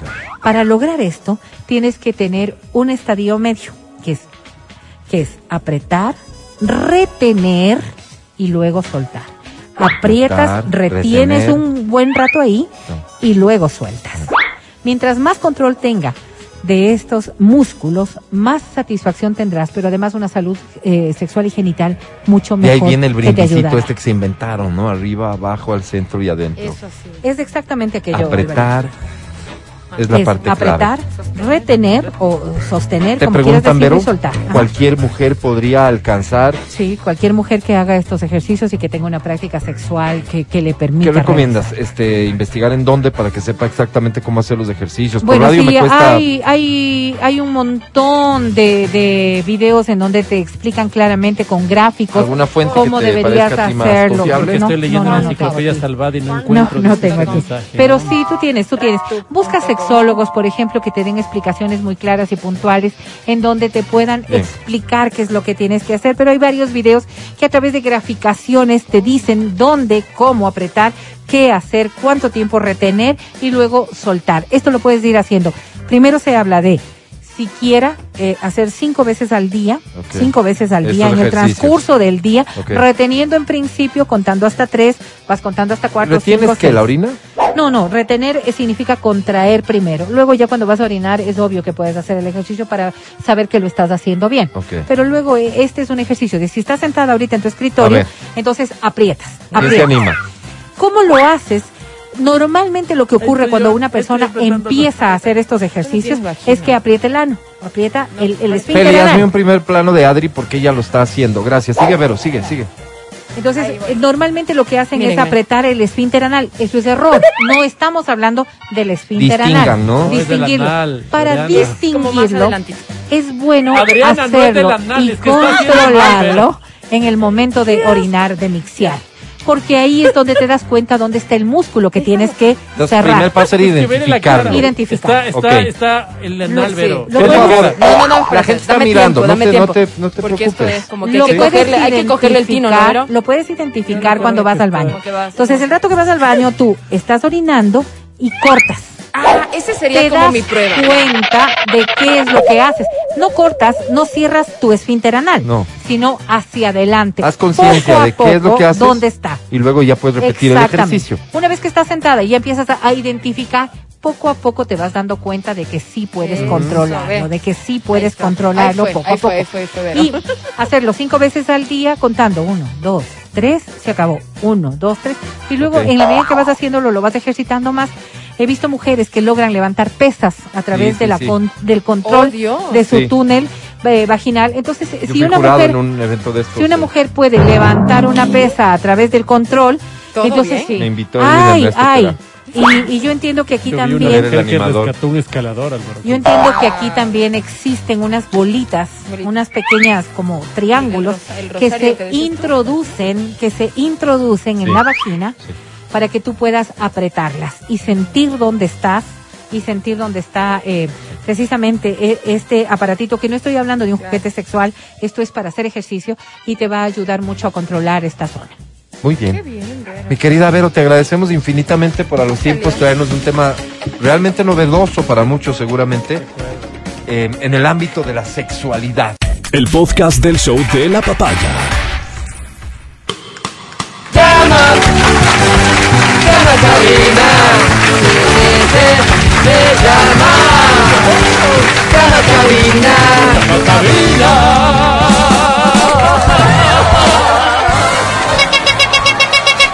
Presta mucha atención con lo que voy a decir porque lo repetiré solo una vez. O sea, esta y una más. Te vas a llevar lo que es acostumbrado ya en el show de la papaya, el programa más regalón de la televisión ecuatoriana. Mascarillas, audífonos, termo de. XFM, souvenirs, que ya son un clásico de la radio a nivel internacional, ¿verdad? Te vas a llevar también boletos a multicines. Ojo con lo que quiero mencionar aquí. A ver. Estamos a dos semanitas más o menos del estreno de la nueva película de Spider-Man. Así es, Alberto. Way home. La gente está loca con esta película. ¿Me vas a Tal vez? Tú eres uno de esos. ¿Qué vas a llevar? Los sitios de multicines para comprar tus boletos a preestreno y primeras funciones están abarrotados de gente.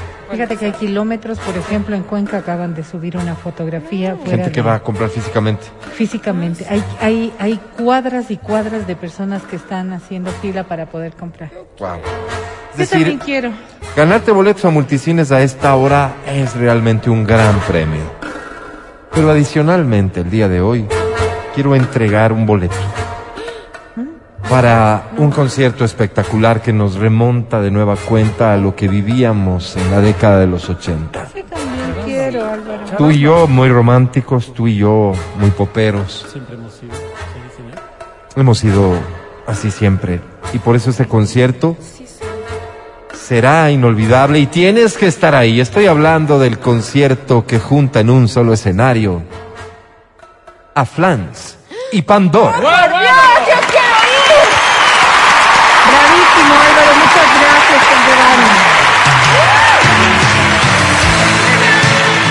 ¿Cómo te va, mi amor?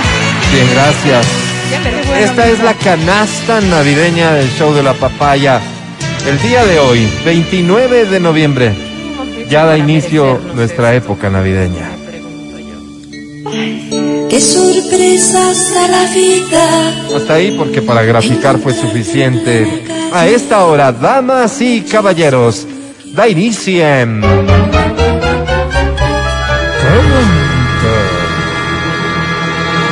Canta, cholo, canta, suelta la varón. Hay público nuevo hoy con nosotros, le explicamos rápidamente. Vamos a colocar una canción.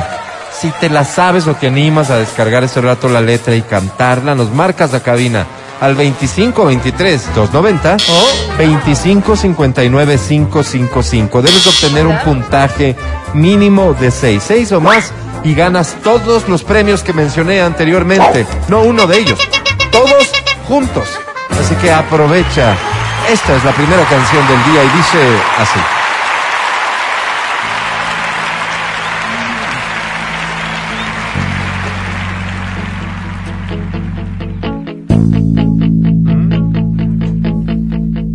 Esto es si yo no te tengo a ti de hombres Álvaro. Yo no tengo nada. ¿Quién se sabe entonces esta de hombres que? ¿Tú, Mati? ¿Yo? Cántala. Nadie que ¿Tú, Adri? Claro, por supuesto. Cántala. ¿Tú, Vero? Sí, claro. Tengo Cántala, por nada favor. que hacer. No tengo por qué vivir. Pobre. No tengo nada de nada. Si no Él sí te tiene novia, tengo pero no ti. tiene por qué vivir, Vero. Solo quiero que estés cerca de mí. Y ahora es tu turno de cantar. Te escuchamos. hablar. Ah, caramba. No tengo nada de nada. Pero, Vivir. pero, pero vamos con la canción. Escúchala. Ahí viene. Que se enfade nadie con quien discutir. Nada de sobrevivir. Baja el volumen de tu computador o teléfono donde los estás escuchando, por favor. Descalzos por Madrid. Si yo no te tengo aquí. Ay, ¿cómo cantar? No, déjame. ¿Para qué quiero vivir? ¿Perdón? Si no me besas, me abrazas. ¿Qué será de mí sin ti? Si yo no te tengo a ti, ¿para qué quiero vivir? Si yo no te tengo a ti. Hasta ahí, voy a, voy a dejarlo hasta ahí. Ha sido maravilloso. Alvarito. Escucha, por favor, el aplauso que hemos preparado para ti. Bravísimo, bienvenida. ¿Cómo te llamas? Mercedes, Mercedes, un placer saludarte. Has cantado muy bonito, insisto, Mercedes. ¿Cuál es tu apellido? Delgado. Delgado. Mercedes Delgado, ¿cuántos años tienes? 42. 42 años. Mercedes, ¿estás casada? Sí, casada. ¿Con, ¿con cuál? ¿Con quién? ¿Cuál están casados? ¿Con quién? Eh, con Luis, Con Luis. ¿Cuánto tiempo de casados? 20 años. 20 es bastante. Ya están pataleando, ¿no, Qué Mercedes? feo, ya 20 años. ¿Tú crees que la relación va bien o ya sientes que, que hace falta algo? No, muy bien, todo muy bien. Qué bueno. ¿Eso ¿Cuál- piensa Luis también, Mercedes? Claro. ¿O solo tú? obvio. No. Bueno, yo creo que los dos. Ah, tú crees. Ok. Mercedes, Te ha hecho feliz, Qué ¿no? Te ha hecho feliz, Luis. Sí, sí, sí, sí, sí. Qué bonito. ¿Tú le has hecho feliz? no, pero, pero, por Mucho. favor, les, les he pedido tantas veces en las Eso te reuniones creo. internas que, Eso te creo. Yo creo que tú le hiciste más feliz que que sepamos Sí, yo entender también, sí, yo también. el participante no quiere hablar Sí. más de su vida privada. Bien. ¿Cuántos hijos? Dos. Dos. Qué lindo, qué lindo. ¿Y qué más te cuentas de la vida? ¿Qué, ¿A qué Basta, te basta, dedicas? basta. Basta, basta. Mercedes, una Ya que, disculpa. ya que no nos dejan y nos interrumpen, Sí, pues sí. tocará hacer al cafecito para contarte todo con más detalle. Gracias, Mercedita. Nos estamos viendo Mercedes, querida, para no, tomarnos un café. eh, eres muy gentil, eres muy amable al disimular este acto de intromisión en tu vida personal que acaba de protagonizar el programa en la voz de Verónica Rosero. Te ofrezco una disculpa por ello y te pido, Mercedes, que hagamos juntos lo que resta de tu participación. Esto es, tenemos que grabar un mensaje, ya lo sabes, son las políticas del ministerio. Este mensaje me parece a mí que es apropiado enfocarlo desde el lado del éxito. No me refiero al éxito laboral, no me refiero al éxito económico, me refiero al éxito del amor. Ahí afuera hay muchas personas que dudan del amor. Quisiera que hoy este mensaje se lo dediques a todas las personas que porque les fue mal tal vez, porque tuvieron una mala experiencia, no han vuelto a creer en el amor. Un testimonio, un mensaje. Por favor, grabamos mensaje de amor. Mensaje de testimonio de Mechita. 3, 2, 1, grabando. Pues yo solamente podría decir que el, el mejor mensaje es hagamos el amor y no la guerra. A mí me, a mí me encantó. Nos dejó, nos dejó con la boca Me cerrada, encantó. Álvaro. Ojalá todos fuesen vamos, como bien tú, práctico claros y el concisos. Qué Mercedes. conejos todos. Te deseo mucha suerte. La verdad es que ya, ya hablando en serio, eh, cantas feo, pero veamos qué opina la academia. Academia, Sí, pero es que el, concurso no es de cantar bonito, es de cantar nada más. estoy de acuerdo bien contigo, dicho. Mercedes. Academia. Qué lindo día es este. Qué linda semana es esta. Qué lindo mes es este. Qué lindo año es este, Mercedes. Lo único feo fue el canto, pero yo sé que podemos arreglarlo. Mercedes, Mercedes, Mercedes. Mi querida Mercedes. Digo, eh, luego Navidad, ya Día de Reyes, Día del Amor y ya marzo, ¿no? El tiempo pasa, pero volando, Mercedes. Oye, Mercedes, cantas muy bonito. Sí, Yo discrepo sí, sí, sí, con yo Álvaro, yo creo que tú cantas muy bonito. Mercedes, querida, sobre 10 tienes.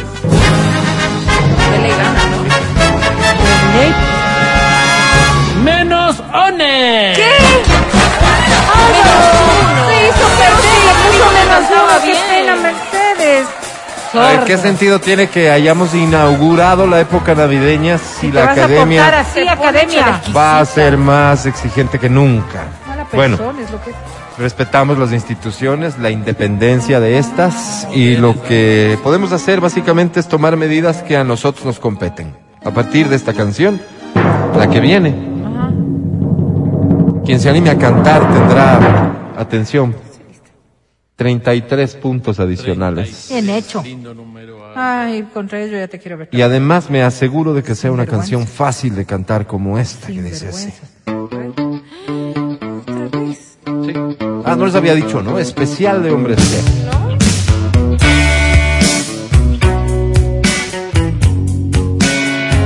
Treinta y tres puntos extras. Wow. Te quiero.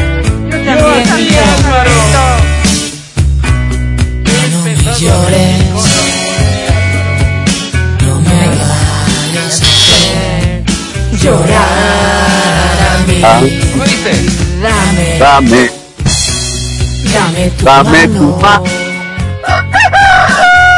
inténtalo, mi niña. Quiero verte reír. ¡Uy, qué bello! Abrázame fuerte. Ven corriendo a mí.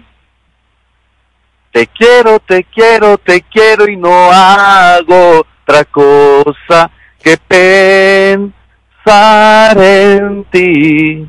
Gracias, Quito. ¿Crees que fue suficiente? No. Te quiero, te quiero y no hago otra cosa que pensar en ti. Ahí. Como Tú, tú, es tu decisión, yo solo pregunto. ¿Crees que fue suficiente? Gracias, Quito. ¡Bra! Sí.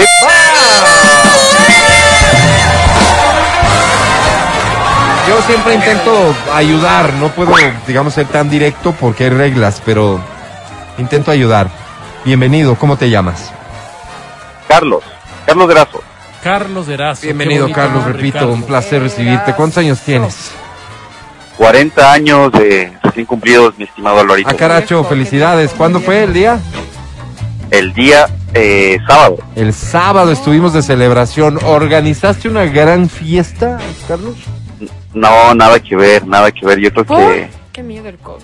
Porque el cuarto piso como que asusta. Bien, entonces no estaba para celebrar, sino más bien para tomársela con ciertas precauciones, Carlos. Sí, sí, por supuesto. Pero Está y en bien. familia, digo, porque estás casado, soltero, ¿cómo estás? Casado felizmente, mi estimada. Y, pero sí, sí, la familia se portó a la altura. Sí. Como siempre. Bueno, es lo, menos, es lo menos que podrían hacer porque vos eres un gran tipo, Además, Carlos. los pagas las cuentas, pues Carlos sería el colmo, ¿no? ¿Qué? Oye, ¿cómo sabes? Me quedo con lo de que eres un gran tipo, lo de las cuentas no me no consta. trabaja, no, pero, ¿no pero, pero, basta. Que solo él gana, En serio, que, basta. que solo saca del bolsillo de él. ¿o Eh, qué? Whitney, cítame a reunión con los conductores del programa hoy al terminar el programa. Carlos, te ofrezco una disculpa Porque por nadie le eso. apoya, Carlos, querido, eh, que la mujer no trace Le en la sacan- casa, le no sacan la limpia. plata. ¿Y reina qué? Sanguijuela. 40 años cumplidos, uno ya puede hacer una evaluación de lo que es la vida y, y de lo que le espera por vivir. Quisiera que el mensaje que grabamos contigo se refiera a eso. ¿qué le aconsejas al día de hoy a un muchacho de 20? Grabamos mensaje para muchacho de 20, por favor. Mensaje para muchacho de 20 y un hombre de 40. Carlos, una, dos, grabando. Bueno, yo creo que para la juventud que nos escucha, eh, la mejor recomendación que se les puede dar de una persona que ha cumplido 40 años es que vivan al máximo, disfruten de su vida, sean responsables con sus decisiones, sean eh, una esponja y que aprendan todos los días de las cosas buenas y también de las malas, ya que realmente nos dará una mejor persona. Silencio, por favor. Mentiras son todas mentiras. Lo de la esponja. Silencio, Berito. Lo de la esponja me gustó. Berito, cállese, estamos grabando. Ya se acabó, que este amor es prohibido. Que tengo hace 40 y tú 20. ¿Tienes Hasta una 20 de queda la grabación. Eh, mi querido Carlos, te presento a la academia. Academia, es Carlos. Hola. Hola, academia. Quiero emborracharme y dejarme morir en la mesa de alguna cantina. Quiero que me lleven luego a tu casa, Carlos, y pase lo que deba pasar. Pero, pero sobre todo, no quiero brindar hoy por el amor. Carlos, Mi querido Carlos. ¡Qué cosa más fea! Otra Qué vez. pena, qué pena. Digo, qué bonito es que la gente lea. Se ve que tú eres un gran lector, Carlos. ¿Por qué? Mi querido Carlos, ¿lees mucho? Bastante. Bastante, me alegro muchísimo. Mi querido Carlos, sobre 10 hoy tienes.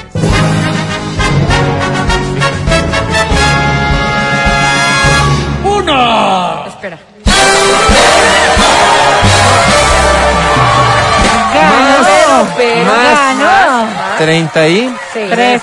Tres. ganaste. 34, Felicidades. ganaste. Vamos a un corte, ya volvemos. Escucha el show de la papaya cuando quieras y donde quieras.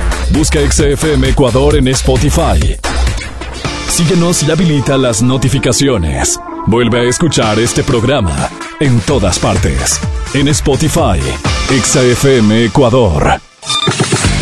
Seguimos con el show de la papaya en Exa FM.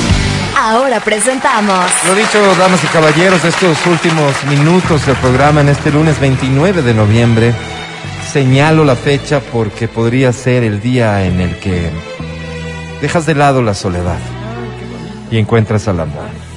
Te lo dedicamos a ti, mujer sola, hombre solo. A esta hora, nos complace anunciar el inicio de Almas Solitarias. El clasificado del amor.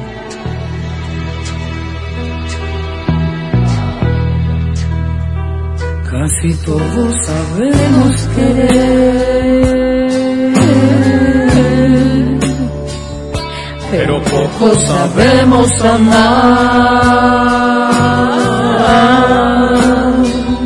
Es que amar y querer no es igual, amar es sufrir, querer es gozar. Seguramente cuentas con los dedos de una mano las personas que te han sabido amar. De acuerdo, Y me sobran. Pero tenemos en ese sentido una estadística que nos favorece enormemente.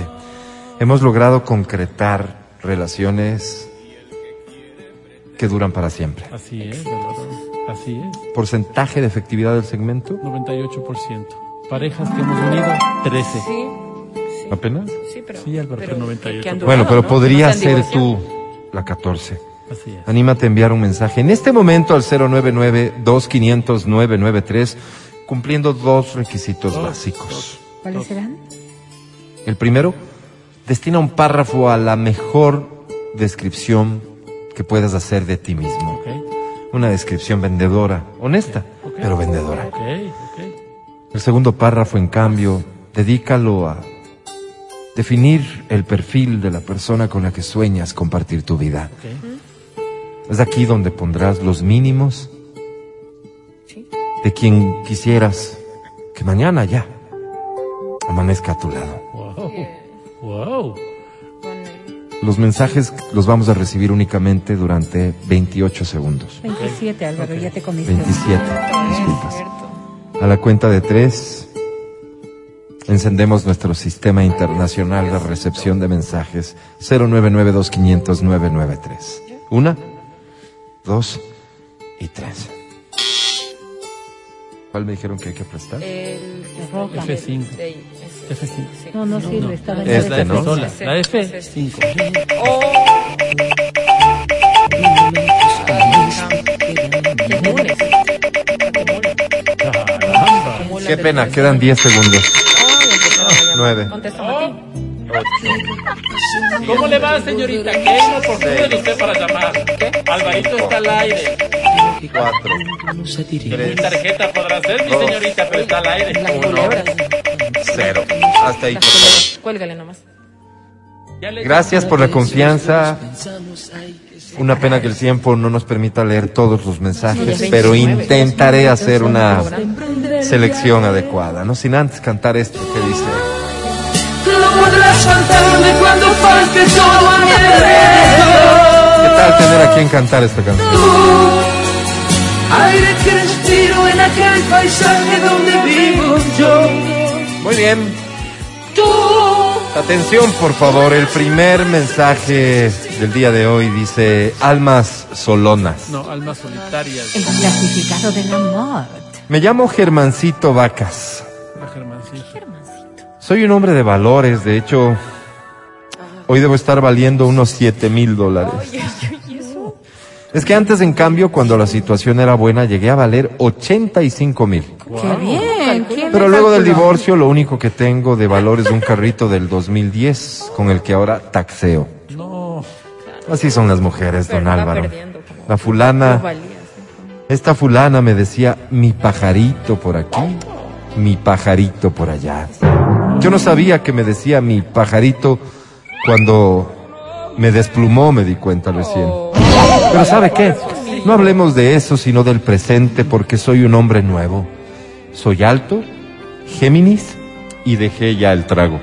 Qué bueno. Eh, Ese último me gusta, el otro no sé qué. Eso sobre mí. Hoy le escribo, ¿A quién? con fe, porque busco. ¿Qué buscas? ¿Será Ya lo pasado, pasado. Busco pelirroja que quiera un futuro digno. El amor aparece cuando la paz abastece, digo yo. Lindo. Así que no quiero una de esas que se enamora rápido. Al contrario, busco una pelirroja que sea de, ¿Por qué prese- de pensarle más, de analizarlo un poquito, de construir sin emociones de por medio. El amor, el amor nos llegará luego, si llega. Lo que yo ofrezco es un hogar estable, un departamento en la Vicentina. Bueno, Es el que voy a heredar de mi mamita. bueno, pero. Y por supuesto, como dije, un ambiente de paz. Qué lindo. Don Álvaro, si no escribe la pelirroja y tal vez usted esté buscando algo así, no dude en hacérmelo saber. Perdón, te estaba Me dará mucho gusto envejecer a su lado. ¿Qué le pasa? Qué bonito, Álvaro. Mira Tal vez el gente. señor es bisexual, pero Álvaro no. Me quedo con lo bonito. Sí, Wow. Qué fuerte. escuche. Miro el cielo y le rezo a quien me pueda oír. Oír, sí. oír. Perdón, yo he de hablar como quiera, pues. Que me diga el por qué. Porque las penas Voy con otro mensaje. Este Por dice favor, amigos de almas. enojar No, almas solitarias. El clasificado del amor. Me llamo Peter. Mira, Peter. Pero espere, por favor no pronuncien Peter porque no soy Peter, sino Peter con E. Ah, Qué horrible. Es que mi mamá era mala para el inglés y me bautizó así. Peter. Pero Peter, Con-. Peter. Peter. ¿Peter? Peter está diciendo. O sea, que, que, no se le Peter. Ella hizo la primaria en la escuela Héroes del 41 y la profesora No que les daba inglés era la que antes les daba matemáticas. Oh, así pasó. Ella era politécnica, las únicas palabras que decía en inglés eran good morning y goodbye. Por eso mi madre nunca pudo aprender y como tampoco es que le echaba muchas ganas, pues me puso Peter. ¿Verdad que le pongo un nombre más latino? Este nombre me ha dado personalidad, soy Claro, único. Claro, Peter, ¿no? como, no sé, Jimeno o como Álvara. Está muy feo. ¿ah? Perdón, soy un hombre único. Único. ¿Y saben qué? ¿Qué? ¿Qué, Peter? Eso es lo que ofrezco. Busco. ¿Qué buscas? Cosas que me gustan de ti. Busco mujer de sólidos valores que venga de un hogar católico, que sea enseñada a decir siempre la verdad, que haya sido la mejor de su promoción en la escuela y el colegio, que crea en la familia como la única fórmula que puede sacar al mundo adelante. Claro que sí. No importa que sea casada, soltera, ¿Eh? divorciada. No importa. ¿Perdón? Lo que sí es indispensable es que se haya graduado de odontóloga. Oh. Es que tengo un problema con una calza y mi dentista se jubiló el año pasado. Pero me busque vaya y pague. Interesadas, favor escribir por interno. Raro. nos escriben a nosotros y Solo luego... para que le cambie una calza. Por el amor de una mujer, jugué con fuego sin saber que era yo quien me Otro mensaje dice almas solitarias. El clasificado del amor. Me llamo Sandokan Buitrón. Sandokan a los años que. Pese a que tengo nombre de guerrero, soy sumamente pacífico. Raro ese nombre. La última vez que le rompí las muelas a un tipo fue en la pandemia. ¿Qué?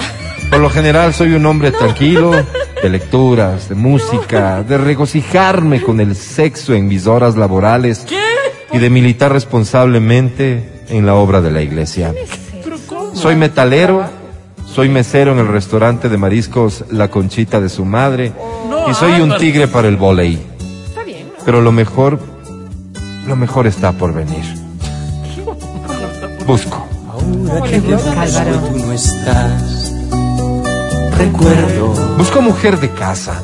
Adri te llama. Estas libertinas que andan aplanando las calles no me interesan. Yo sí soy media libertina. Busco una mujer que piense que el hogar es el oasis de paz que el hombre anhela. Que cría a mis hijos como personas de Sí, bien. señor. Que el día de mañana se hizo, que el día de mañana, perdón, pueda haber en mi hogar, no sé, un Matías Dávila, un Álvaro Rosero. Qué bonito, Álvaro. Ojo, esa gente no se hizo con libertinas y me van a disculpar. Sí.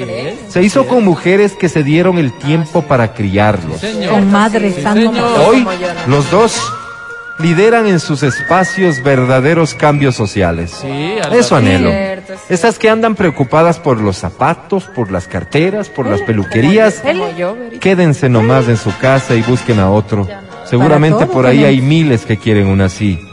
No, yo no. Mil gracias y que viva Quito. ¡Que ¡Viva!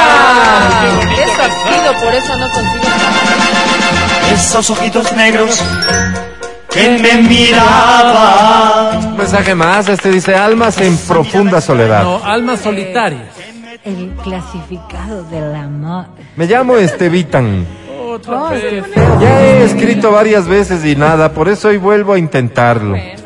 Tal vez cambiando mi hoja de vida y dándole más importancia a cosas que yo creo que no son muy relevantes, pues las mujeres lo van a ver mejor. Tal vez falló mi equipo de comunicación, que para el efecto somos el Flaxi y yo. El flax y el perro. Voy a darle más énfasis a ciertos detalles que pueden llegar a gustar más a las mujeres. La vez pasada hice una remembranza de mi vida y parece que no gustó mucho, así que hoy cambié de estrategia. A ver, ¿qué va a hacer? Empecemos. A ver. Me llamo Estevitan, tengo 45, vivo con mi madre y me gusta el ají de carne. Todo mal. Busco. Por ahí le veo. 45 viendo con la mamá, chao nomás. yo quiero saber por qué. Estoy buscando una mujer que quiera vivir con mi madre y conmigo. Dios. Que guste de preparar ají de carne y que quiera un futuro lleno de posibilidades. Antes de dormir, me sé pasar a la cama de mamita y sabemos soñar con el futuro, con las oportunidades que nos regala la vida. Así que, si ella desea, a mí sí me gustaría que se sumara a nuestro team. Por Dios. No, los tres una- ahí. con los tres, Que quiera dejar huella en este planeta tan venido a menos. Eso sería. Dios. Veamos si ahora sí pesco alguito. Pero así. Evita, ¿no? Va a querer dormir con las suegras. estoy perdida. Linda canción esta. ¿Con quién te me arrastrado? ¿Cómo se llama la canción y quién la canta? Regalo dos últimos boletos a Multicines. Súbele, por favor. Mañana sin amor, sin rumbo porque sin ti, querido amor sin ti, no sé sobrevivir. Venga. Corazón piedra. Y cerramos con broche de oro con un último mensaje que dice almas solteras. No, alma solitaria. El clasificado del amor. Me llamo Quique Ramos. Hola, Quique. Mis padres eran socialistas y por eso me pusieron así el nombre. Tiene que ver. Yo no soy progre, soy capitalista y la verdad es que me ha ido bien así. Pero no voy a hablar de política porque veo que se encienden fácilmente los ánimos. Es. Estoy contento en el Ecuador tal como está ahora. Agradezco que haya ganado la derecha porque necesitábamos un giro de timón. Ojalá que las elecciones en Chile sean otro triunfo para la inteligencia, para el sentido común. Ojalá. Estoy de acuerdo con las privatizaciones, con disminuir el tamaño del Estado y con la participación de los teólogos en el diseño de políticas públicas miserable. Oh, qué loco, pero, Pero repito, opinando. no, No hablemos de de política política. No, porque ya veo que es como prender una chispa en el pajonal. Así es. Totalmente, aquí no Busco. hay lugar. ¿Qué, ¿Qué buscas? buscas? Les decía que busco... Fue sencillo conquistarte, tan sencillo amansar tus ojos turbios ¿Cómo se llama esta canción? y desdibujar. Busco mujer de izquierda. ¿Cómo? Que mientras yo piense solo en mí, ella piensa en nosotros. Ah, Que al lado de la estampa de San Antonio que tengo en el velador, Ajá. ella pongo la foto del Che Guevara. y- Pues, Pasa, Álvaro. eso está ¿Para qué, muy loco, pues? ¿no? Que en la intimidad domine poses colectivistas y de hecho que le gusten los tríos, por ejemplo, los brillantes o los panchos que son de mi agrado. Eso sí, pues Que no tome whisky y que escriba poesía. Si es posible que no hable de política porque veo que es una temática que fácilmente enardece las Así pasiones. es. Pues una ya, idea, Álvaro, ¿no? ya. Tienes Saludos. una idea. Y muchas gracias. Hasta siempre. Ay, hasta siempre. Hasta que me olvides voy a intentarlo. No habrá quien me seque tus labios por dentro y por fuera. Y así con Luis Miguel llegamos al final de este segmento que intenta siempre encontrar solución al principal de los problemas, la soledad. Por eso lleva por título Almas Solitarias. El clasificado del amor. Hasta una próxima.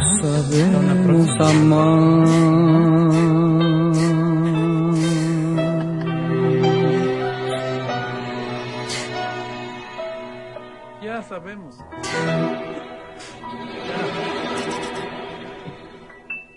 El podcast del show de la papaya. Es así como este muy modesto equipo de trabajo y yo les agradecemos por haber escuchado el show de la papaya. Les invitamos a hacerlo de nueva cuenta mañana después de las 9 de la mañana. Aquí por XAFM 92.5 en Quito 89.7 en Río Bamba. Hoy para mí es un día especial. Hoy saldré por la noche. Agradezco a Whitney, agradezco a Pancho, agradezco a Feli en Democracia TV, agradezco a DJ Selfie, te agradezco a ti, Matías Dávila. Amigo querido, yo te agradezco a ti y a las personas que nos escuchan ahora en toda la República a través de Spotify. Si quieres escucharnos también, ya sea un segmento o si quieres escuchar el programa entero, ¿qué tienes que hacer? Encontrarnos como ExaFM Ecuador. Dale clic a seguir, activa las notificaciones en el icono de la campana y escucha los mejores podcasts de tu vida. Nos vemos el día de mañana. Un abrazo. Sin exagerar.